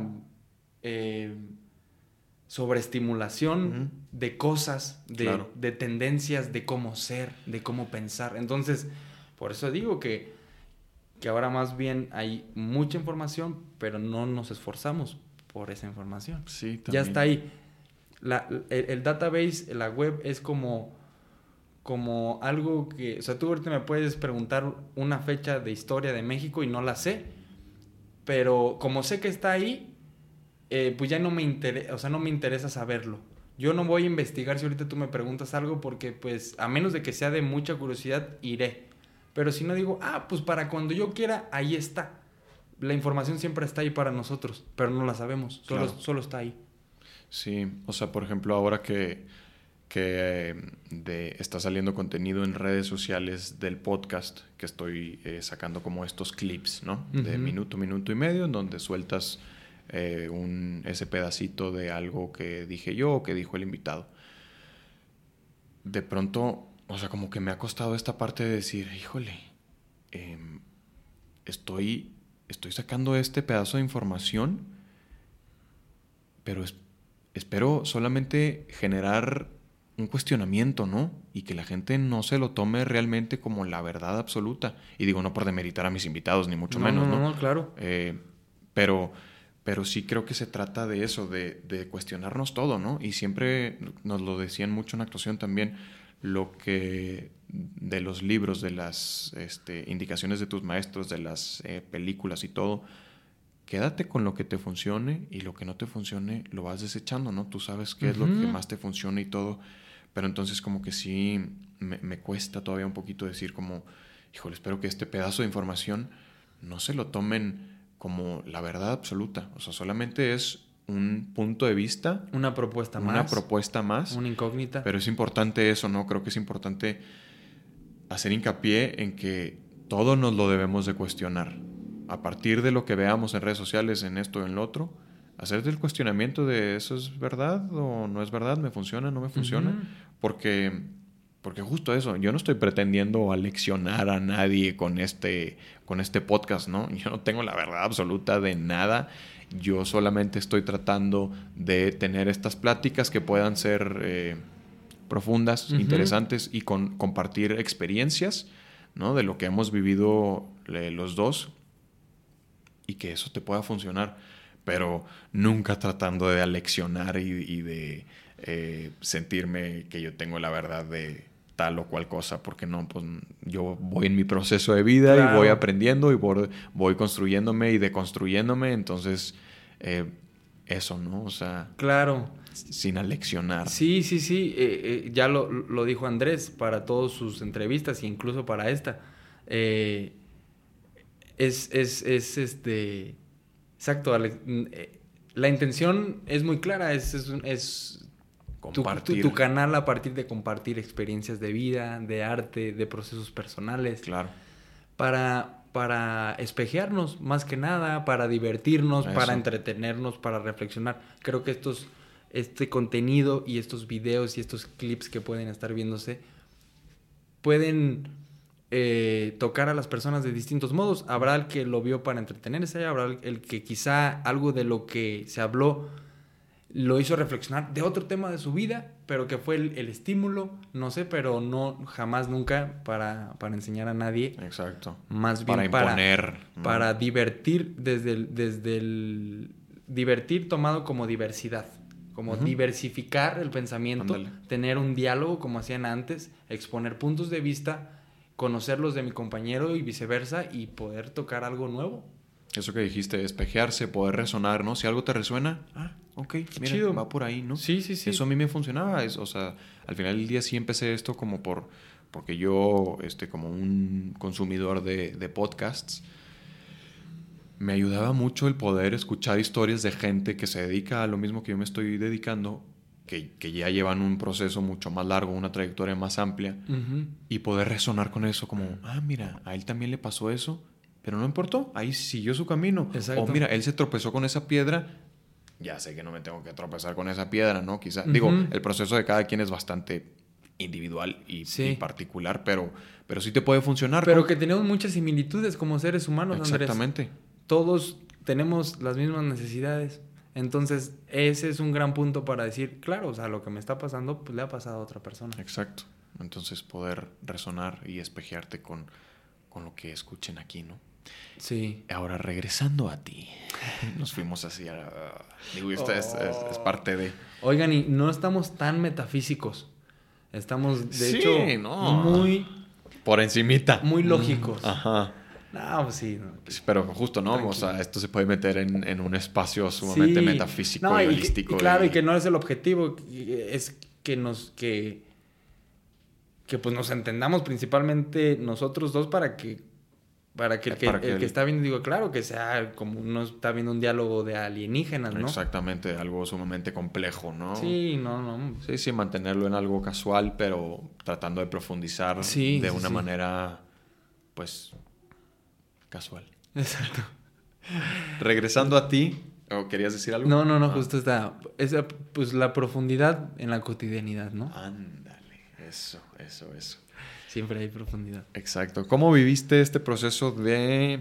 Mm, estuviste en esta obra de teatro que se fue de gira por el país, que se llamó... Atracción Fatal. Atracción Fatal. Sí. ¿Cómo fue para ti el, vivir este, este cambio de espacio, no? O sea, para ti, sobre, digo, más bien, se me ocurre como ahorita el, pues el proceso de, simplemente de cambiar de espacio, o sea, estar representando la misma historia con el mismo trazo, los mismos personajes, en el, mismo teatro. En distintos, pero ahora en distintos espacios, ¿no? O sea, estuviste en Chihuahua, en Ciudad de México, en varios lugares, entonces, pues ese cambio de espacio que tanto te, te desorienta, te invita más a jugar. Puedo decir de, de, de esa experiencia de, de, atracción fatal en gira nacional, ha sido impresionante nueva, porque justo fue la primera vez que tuve la oportunidad de estar en una gira, pues totalmente nueva. Siempre la primera experiencia en cualquier índole siempre te va a marcar hasta el fondo de tu corazón. Entonces es algo muy especial para mí.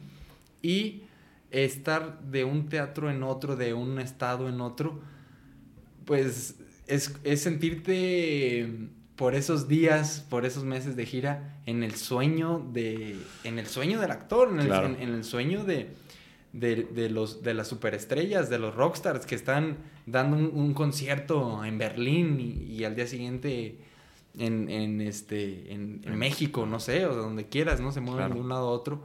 Entonces, era muy emocionante eso, la verdad, de viajar, irte al aeropuerto, el camión, que siempre eh, la producción ya te, ya te, estaba pues cuidando todo el tiempo, llevándote al hotel, llevándote a los ensayos, al teatro, llevándote a comer. Entonces te sientes pues muy bien, decir, wow, eh, me, encanta mi trabajo, estoy conociendo los estados, de, nuevos estados de mi país, entonces es hermoso. Y hablando de los teatros, pues sí, sí, sí, o sea, justo era, era muy muy divertido decir, ah, no, no, inventes, el de Culiacán era de esta manera, ah, el de Ciudad Juárez es de esta manera, no, no lo vamos a llenar, oye, ¿ya escuchaste la acústica? Oye, cuidado con estos escalones, entonces siempre eran como nuevos estímulos, aunque tú ya supieras que era tu trazo, de acuérdate del tubo que está saliendo de las piernas, hermano, porque si mm. no aquí te quedas, o, claro. o de los camerinos al teatro, a las piernas, eran 50 metros, en unos el camerino estaba pegado, entonces era como muy diferente y las personas del teatro la, de ahí, de, la ciudad, eh, el trato de cada una de ellas, cómo, cómo recibían actores que, que, estaban representando una obra, no sé cuántos, cuánto tiempo había en cada estado sin que, sin que hubiera habido una obra, ¿no? Entonces, como todas estas cosas, muy, muy nuevo siempre, o sea, era de todo el tiempo creo que tenía adrenalina, porque todo siempre era nuevo de, oye, cuídate, oye, y, y, junta con los actores para ahorita que nos van a dar este, nuevas indicaciones. Entonces siempre era nuevo, nuevo. Luego terminar y ya después ir, como, como los, los, el mundo del, de la actuación lo sabemos, la bohemia de después, mm. ir a cenar y echarte una copita y decir cómo sentiste al público y, y hablar. Es, estuvo muy, muy, muy bonito. Es gratificante, ¿no? Como sentirte que estás viviendo eh, tu, profesión en su máxima expresión. Sí, no, ahí cuando estás viviendo dices, no, hombre, pues si no me equivoqué, ¿no? Ya después pasan los meses y no hay chamba y dices, ay, qué bonito. No duró para siempre. Sí, tan efímero como cualquier otra cosa, ¿no? Oye, ¿y mm, el proceso de la televisión te ha parecido gratificante. Sí, sí, la verdad que... Mira, Andrés, la verdad así, para mí gratificante es todo, todo el momento... Para mí gratificante es existir. ¿no? Eso. No, mira, la, la, verdad sí, a veces no, a veces estoy viviendo sin ser grato con la vida y también me a pasa. todos nos pasa. Mm, estoy muy distraído y vale madre todo esto. Sí, sí. Y ahí todo, todo ensimismado. No, pero bueno, es eh, muy gratificante siempre para mí poder actuar, la verdad. O sea, hasta cuando estoy haciendo castings en mi casa de comercial, eh, pues disfruto, digo, mira, ya, como dicen, si ya lo vas a hacer, pues hazlo bien. Claro. O sea, si ya vas a pasar esas horas en el gimnasio, en atendiendo un tema, pues échale, o sea, avíntate, Gózalo. Gózalo. Y en la televisión ha sido muy, muy bonito también por, por, las personas que he conocido, por las actrices y los actores, las hermanas y los hermanos en el camino, y por, por hacer televisión, por, por entender el formato de la televisión, lo que exige la televisión y que cuando lo entiendes y, y, te comprometes, llegan resultados muy bonitos, y muy positivos y te entrenas. O sea, justo siento como que, tu instrumento actoral le das un entrenamiento muy ágil. sí, claro. formato. Es que estaba hace dos, tres días platicando con, una actriz eh, que ha trabajado justo mucho en televisión, ¿no? Y me decía como de, güey, odio la televisión. O sea, ella literalmente llegar a un set de televisión y trabajar en él era... Ya, sí. O sea, no, no lo gozaba, no, no absolutamente nada. Y a pesar de que ha estado en proyectos importantes, con gente importante, ella ya tiene ahí un nombre, mm. eh, gana bastante bien de la televisión y todo, pero para ella era... Yo lo estoy haciendo por, pues más que nada por la lana, no lo disfruto nada. Entonces, mm, sí me, me resonó mucho como el decir, híjole, güey, o sea, con esto que estás diciendo, al final del día estás actuando, ¿no? O sea, a mí también me gusta mucho más el proceso del teatro y del cine que de la televisión, pero eso no significa que padezca la televisión. Tiene lo suyo, ¿no? Luis Eduardo lo decía, eh, y Eduardo también, que te, te enseña mucho, te, te, eso te enseña. Te curte. Eso, los procesos que llevas en la televisión, al final del día, para cuando, para cuando llegues a, una película o a teatro, ay, que tienes mucho más tiempo, mucho más libertad. Tu mente relajada. Exacto, ya vas a tener este, pues la habilidad mucho más trabajada. Pero sí dije, híjole, o sea, y eso que le está yendo bien y lo padece. Así, güey, en el momento en el que entro a la empresa, yo ya la estoy padeciendo, ¿no? Y no he podido ver mucho su trabajo, pero pues, seguramente se está reflejando en su personaje, ¿no? A pantalla, en pantalla probablemente se esté viendo como que la pobre señorita lo está padeciendo, ¿no? O sea... Sí, lo, lo más seguro es que sí y quizá lo perciban más personas que nos dedicamos a esto. Quizá otras personas no, o no sé, también no sabemos cómo estén percibiendo su trabajo o el trabajo de personas que están como en ese tenor, como de no disfrutar lo que hacen. claro, claro. Porque se nota, o sea, yo, yo sí percibo cuando a alguien pues, le está gustando lo que está haciendo. Claro. Pero bueno, ya como, como comentario que no tiene nada que ver, eh, híjole, pues que bendito Dios que tiene chamba. Mm. Porque si no tuviera, no sé si aborrecería tanto su trabajo. Claro. Sí, es lo que te digo, o sea, a pesar de que le está yendo bastante bien, y es como, no, o sea, neta lo estoy haciendo aquí por, pues por sobrevivir, ¿no? Y por, por sacar dinero. No, y te digo, cada, muy respetable, o sea, no. Sí, también. No te voy a decir, no, tú tienes que disfrutar cada escena, cada quien. Pero yo sí me, gusta como eh, respetar a las, al argot, a todas las personas que se dedican a lo que yo me dedico antes que yo, siglos antes que yo y que yo ahorita más bien pertenezco a este nicho, pues honrar a mi gente, que hay mucha gente que toma esto como un médico que va a entrar a cirugía. Ándale.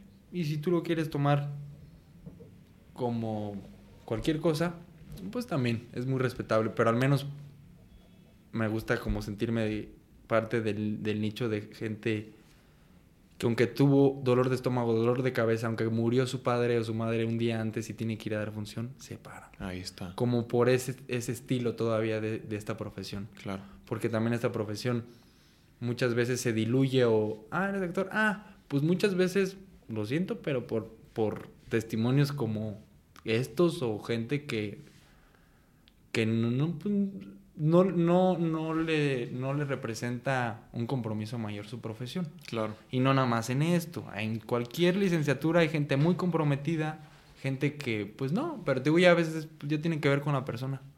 Totalmente. Oye, y para ir cerrando, ¿cuál es tu ideal en esta profesión? ¿Cómo te ves eh, llegando a tu meta? Este. Yo no tengo metas. Yo, no tengo yo fluyo mi meta es, existir. Es existir. no. Eh, muy profundamente sí, ¿eh? Ajá, o sea, mira, sí. Mira, no, mi meta sería, Andrés, mm, que la existencia, que el universo, que la vida me siga dando la oportunidad de actuar. Sí, o sea, un sueño sería no dejar de actuar. O sea, que, que que tú y yo tengamos una conversación a los 80 años, imagínate, o sea, me fui 80 y que sea de, oye Andrés, nos vemos en 15 días, ¿cómo va tu película que me estabas contando? Mm. Fíjate que le ayudé a mi sobrino a hacer un cortometraje, o sea, no sé, estoy hablando, Sí, sí. pero de, de esto de, de poder morir haciendo arte. Haciendo lo que te Haciendo gusta. arte, actuando. Para mí ese sería mi sueño, ni siquiera te voy a decir, Andrés, esta película a tal edad. Obviamente que, que pues sí, me encantaría que mi carrera emergiera cada vez mejor, cada vez más arriba, cada vez más exigente. Y sí, para allá vamos. Claro. Pero mi objetivo es no dejar de actuar. Ok. Sean grandes personajes, sean beats, actuar, este, producir música, este, escritura, o sea, producir también lo, lo nuestro, ¿no? Ok. Actuar afuera cuando te contratan y tú también generarte tus propios proyectos, tanto pues para ti y como para, para otras personas. ¿Qué te gustaría escribir? Pues justo corto, largo. Ok. ¿Novela? Corto, corto, largo, largo. Este, la novela también, la verdad. Sí, ¿lo has, lo has este, pensado? He, he escrito pequeñas historias. Ok. Sí, Como cuentos, tal como vez? cuentos, digámosle cuentos, ¿no? Y historias mucho como que empiezan como con situaciones familiares y que le meto pues, ficción. Ok. Parten de algo que yo viví y ya le Ujú. estoy metiendo crema. Entonces sí, sí me gustaría, aunque quizás siento que para, para la, la novela necesito más, quizá un poco más de maduración. Ok.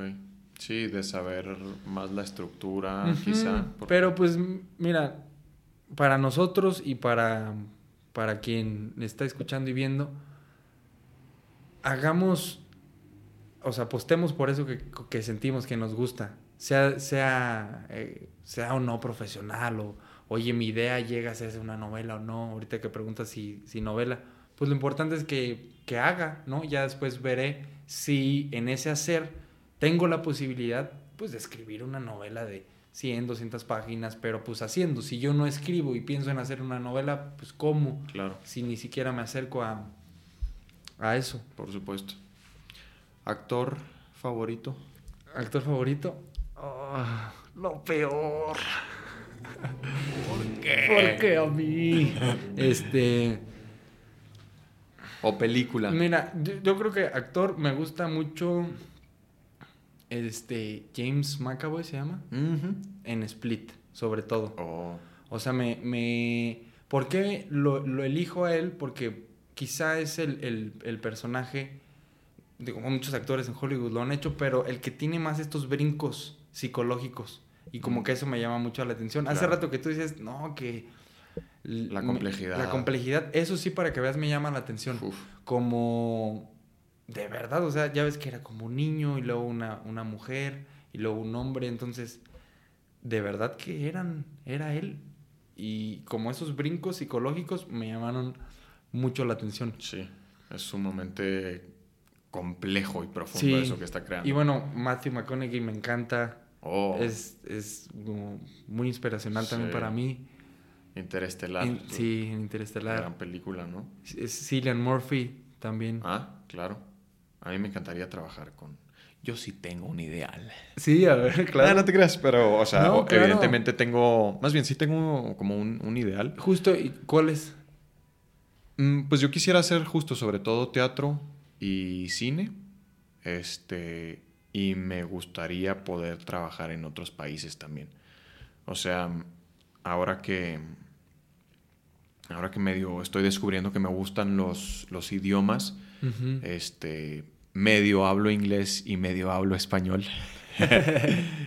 y estoy, estoy queriendo aprender, o bueno, ya medio estoy aprendiendo francés. Entonces como que ahora digo, wow, o sea, me encantaría poder estar joya, actuando en inglés y en francés. No, Qué te bonito. pases, O sea, no, claro. De verdad me volaría el cerebro. Sí, sí, sí. Y lo platicaba con, con José Manuel el otro día, que pues yo le decía, güey, la verdad es que mm, si tengo la oportunidad de escoger o de tener mi ideal, sería poder eso, o sea, poder irme a trabajar a producciones, este, pues, de primer mundo.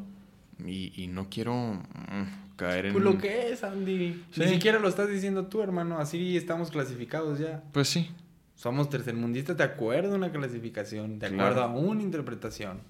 Intersubjetiva. Intersubjetiva. Pero... Pero eh, sí, sí, sí. O sea, ir, ir a países, pues, digámosle, de primer mundo con, con mucha...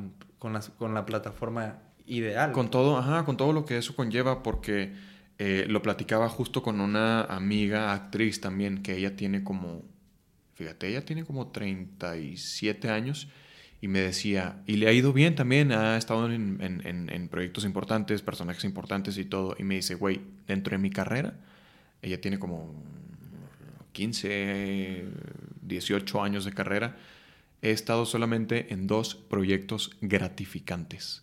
Fuera de eso, ninguno me ha latido. ¿Por qué? Porque luego son... eh, justo est- estás trabajando dentro de producciones que solamente están sacando la chamba, que no existe realmente esta pasión por, por realizar algo artístico. Sí, ¿no? burocracia artística. ya, ¿no? Exactamente. Entonces, como que me dejó mucho pensando y, y yo digo, güey, pues a mí me encantaría poder trabajar primero en, en, en, en un prim- en primer mundo, justo porque, pues, oye, si puedo estar eh, esperando en un camper sumamente, pues, eh, perdón por mi clasificación, pero, pero sí, si puedo estar esperando en un camper de primer mundo y no en uno de tercer mundo, pues oye, mm, ¿quién no lo va a querer, no? Y en producciones en donde justo realmente estemos ahí por una pasión de contar una historia de la mejor manera, ¿no? Y que no esté ahí el de vestuario sacando la chamba así como, "Eh, está buena la camisa, hombre, ya te queda, Simón, órale, vámonos, ¿no? Que haya una pasión en toda la producción, entonces, pues eso, mm, trabajar en internacionalmente y si puedo estar haciéndolo en otros idiomas también sería increíble. Me gustaría, me gustaría también, fíjate mi, eh, eh, eh, em, El viene. opuesto. mi contradicción. Aquí Así, sí. ¿eh? Sinónimos. Pero por ahí va. Mi- Ah. mis contradicciones. eh, y se me es otra palabra, pero la contradicción de decir, no, yo solamente quiero personajes profundos y bla, bla, bla. Pero también me encantaría, y siempre lo he tenido muy presente, como hacer películas de, pues por clasificarlo ahí muy burdamente, películas de acción, ¿no? O sea, si puedo estar haciendo películas como Misión Imposible y cosas así en donde tengo que estar corriendo y viene una explosión y estar disparando e ir en una motocicleta a toda velocidad en un cerro o en, o a un- en un caballo, eh, ¿sabes? Como Sí. creo que eso sería lo más y, y algo de lo que por lo que estoy en esta carrera que es divertirme, ¿no? Digo, y, eh, contar una historia y, y provocar sentimientos y emociones en el público y, dejar un mensaje positivo de la mejor, eh, en el mejor de los casos. Pero si me puedo divertir de esa manera también, o sea, hablando de esto de hacer personajes profundos y luego hacerte una película también un poco más relajada que no te lleve a estos estados tan, tan densos y oscuros, pero hacer películas de así de acción me, me volaría el cerebro. Estaría bueno, ¿no? Sí, sí, sí, sí. Pues esa, esa realización, sí, en México hay mucho cine también, ya empieza a haber más cine de acción. Ajá. Pero hablando así puntualmente, sí, eso sería así como más hasta ciencia ficción, ¿no? Claro. Así como, Ándale. digamos, más, pues con efectos especiales, así en su máximo esplendor. Y, y lo puedes hacer, porque hablas perfectamente inglés y Estados Unidos es el, el maestro en los efectos especiales. Claro, sí, o sea, como que sí, eh, pues Estados Unidos, eh, Inglaterra tal vez son pues los productores de todo esto, ¿no? Digo, y no sé, la India creo que también, por ejemplo, es como muy... Tienen una... Bollywood, ¿no? Es- Claro. creo que hace más películas que Hollywood, pero no sé si el campo ahí que yo pueda tener sería... Digo, y sería muy interesante Sí, irte sí, a sí. Bollywood a hacer una película, wow, ¿no? O sea, no, hombre, pues la, la- la- la- el estiramiento que tendrás, o sea, te estirarías, te saldrías de tu zona cómoda, bien fuerte. Claro, pero estaría bueno, ¿no? O sea, de repente ya estar haciendo una película en francés. que- No, no, no, olvídate, o sea, es que es, lo que te digo que a mí me pasó cuando fue el fenómeno actual, decir, no inventes que están haciendo otros que no son ahora, está haciendo alguien que no es hablando como él lo es en otro país, pues wow, qué, qué realización actoral y de profesión daría eso. películas que te vuelen el cerebro. Eh, pues justo Interestelar. Interestelar. In- Interestelar es una, una de ellas. Eh, Bardo me acaba de volar la cabeza. Eh, Está compleja, ¿no? me encanta mucho los, las películas que siempre están hablando como de un mundo lógico y un mundo ilógico o surrealista o fantástico. Siempre me gustan. Y Bardo es mucho como, como de ahí, este, te digo, Interestelar, mm, Enter the Void, ¿Cuál es esa? de Gas- Gaspar Noé, ¿no? ¿No lo Oh, visto? no la he visto. Que empieza, Enter the Void es, eh, empieza prácticamente con un viaje astral de un brother, con un viaje eh, en DMT. Y, Órale. y- y empieza con, con eso y cómo se levanta y empieza a hacer su día, o sea, su noche. Y, y, y cómo él pensaba que ya había acabado, pero de repente está así como estoy contigo y voltea rápido y esta parte de pared no se alcanza, él no alcanza a codificar con su ojo humano físico y todavía se ve la energía así como, o sea, está, así empieza, ¿no? Y después empiezan, pues ahora sí que ya toda la trama. Irreversible, que también es de, Ah, Gaspar Noé me gusta mucho porque es, es muy fuerte.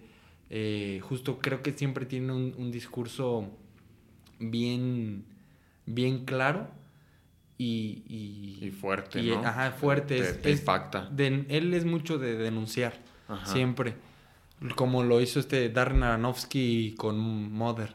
Oh. Esa también es una de mis- Como creo pues que... me- hasta en Requiem, ¿no? Sí, Oh. me gusta mucho el, el- el- el cine de, de explosividad y de, de mensaje. Ok. ¿no? Creo al que- final todo el cine tiene mensaje, pero Claro. digo de mensajes como muy, muy concretos. Ok. Eh, me estoy confundiendo. Este Gaspar Noé es, es director. Ah, es que yo estaba con que era un, eh, un actor, pero lo, lo estaba confundiendo. ¿Cómo dices que se llama entonces esta del viaje de DMT? Eh, in- Inter, Inter the Void. Ok. Inter the Void. Órale. ¿O Enter? Inter the Void. Inter. No sé. Sí, Ahí se las dejamos para que... ¿Cómo se llama? Ah, oye, pero no sabía de la existencia de esa película. Sí, La voy a ver. sí, no, no, está buenísima. Y mira, ya justo quería agregar esto que también eh, mi objetivo final de vida, mi ideal sería siempre crear, digámosle, en el arte, en cualquier rama del arte, pero también eh, investigar sobre mi conciencia, Andrés. La, la pregunta era sobre el arte, pero creo que mi objetivo de vida sería investigar en la medida de mis posibilidades cada vez más la experiencia de la existencia, o sea, la Mm. conciencia, cómo entender cada vez más, este, esculpir cada vez más eh, la ignorancia que habita en, en el, en el ser humano y poder trascender. También me gusta mucho, ahora llevado otra vez al arte, la pedagogía actoral. ¿Mm? Ya he dado eh, un par de talleres a, Claro. a jóvenes, a adolescentes, más, más que nada, en Paracho, Michoacán y en Área de Rosales, Michoacán, que, que es mi pueblo, que es mi localidad. Y es muy apasionante. Creo que compartir, seas maestro o no, es una experiencia muy, muy bonita, muy gratificante. Qué chido. Siempre compartir, siempre en la medida que podamos compartir algo desde la humildad y desde que alguien quiera, ¿no? O sea, de, porque pues yo no puedo ir por la vida compartiendo información que nadie me está pidiendo. Claro. Pero si alguien se acerca y, y- quiere orientación y tú puedes compartir, pues siempre hacerlo. Qué chingón. Sí, eso está muy interesante. Órale. Ujú. Oye, ¿y dónde te encuentra la gente? Redes sociales. Eh, estoy como. No, estoy como. El Valencia es. Es mi apellido. El Valencia es. En Instagram y en Facebook como Christopher Valencia. Ya lo voy a cambiar, pero bueno, lo uso más. Uso más la red de Instagram. Y pues por ahí nos vemos. Y te pueden ver también ahorita en... Eh, eh, ¿O todavía no se estrena? no, todavía no se estrena. En, en marzo se estrena una novela Marzo, marzo. En la- de la que formo parte. Ah, toda- toda- entonces todavía no se puede... No, sí, pues sí, o sea. ¿Ya salió la promoción o todavía no? No, todavía no, pero, pero este, Pero va a salir, es- pero se puede, siempre se puede decir. El- el a te- mí nadie me ve, a mí limita. nadie- A mí nadie me limita. Si la vida no me limita, A menos... mí la vida no me limita, yo creo, ahorita yo hago, yo deshago. Eh, ¿Cómo se va a Se llamar? llama Pienso en ti y estrena el 13 de marzo. Y el, el productor es Carlos Bardazano. eh, Estamos muy contentos. Está mi hermano también. ¿Mm? Estamos juntos ahí, Alejandro y yo.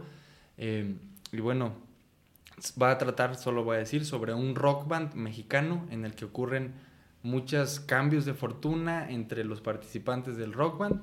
Y está cool. No Va se la chido. pierdan. No se la pierdan. Va a salir en En, en el canal de las estrellas. Canal de las Estrellas. Canal de las estrellas. Órale, qué chingón. Sí, sí, sí, por ahí estamos y Mucho éxito. Y- Siguen en las gracias. grabaciones, así que Gracias, mucho hermano. éxito. 13 de marzo. sí, 13 de marzo. 13 de marzo, no se la pierdan. Perfecto. Sí. Pues gracias, güey. Gracias por, Gracias a ti, mi hermano. gracias por sentarte donde estuvo Luis Eduardo. No, hombre, si yo ahorita siento la energía de los ancestros de esta silla. Ah. Luis Eduardo, Majo, Yeus Ramsés, José Manuel, Said. Pura información. Pura energía, así. Metafísica Pura que se queda en esa silla. Información. Pura dirección. Ah, no, de verdad, eh, muchas gracias por la invitación, mi hermano Andrés, y, y te deseo a ti, a tu ser, a tu persona y a todos tus proyectos siempre abundancia y prosperidad y que sigas creando. Magia incesante. Eso, que no falte. Sí, y a los que nos están escuchando y viendo, muchas gracias por, por su tiempo, por su energía. Ha sido un placer. Un placer. Aprecia. Un placer. Pues con esto nos despedimos, con estas hermosas palabras. Pero quiero que les digas al público qué vamos a hacer después de aquí. Dijiste que después del podcast, ¿qué íbamos a hacer? Eh, echarnos unas cervecitas. Eh, exactamente. No, era, era otra cosa, pero no lo voy a balconear. Así que ¿Qué usted- dije? ustedes pongan, ustedes pongan en los comentarios qué piensan que ¿Qué íbamos a ¿Qué hacer íbamos después a de aquí? Es un viernes, son las 9 de la noche ya, güey. Viernes 9 de la noche. sí. No me acuerdo qué dije, pero se los dejamos a la imaginación. No, chingón, gracias Sí. por estar acá, gracias por esas palabras. Gracias, mi hermano. Y pues nos escuchamos la próxima. Adiós.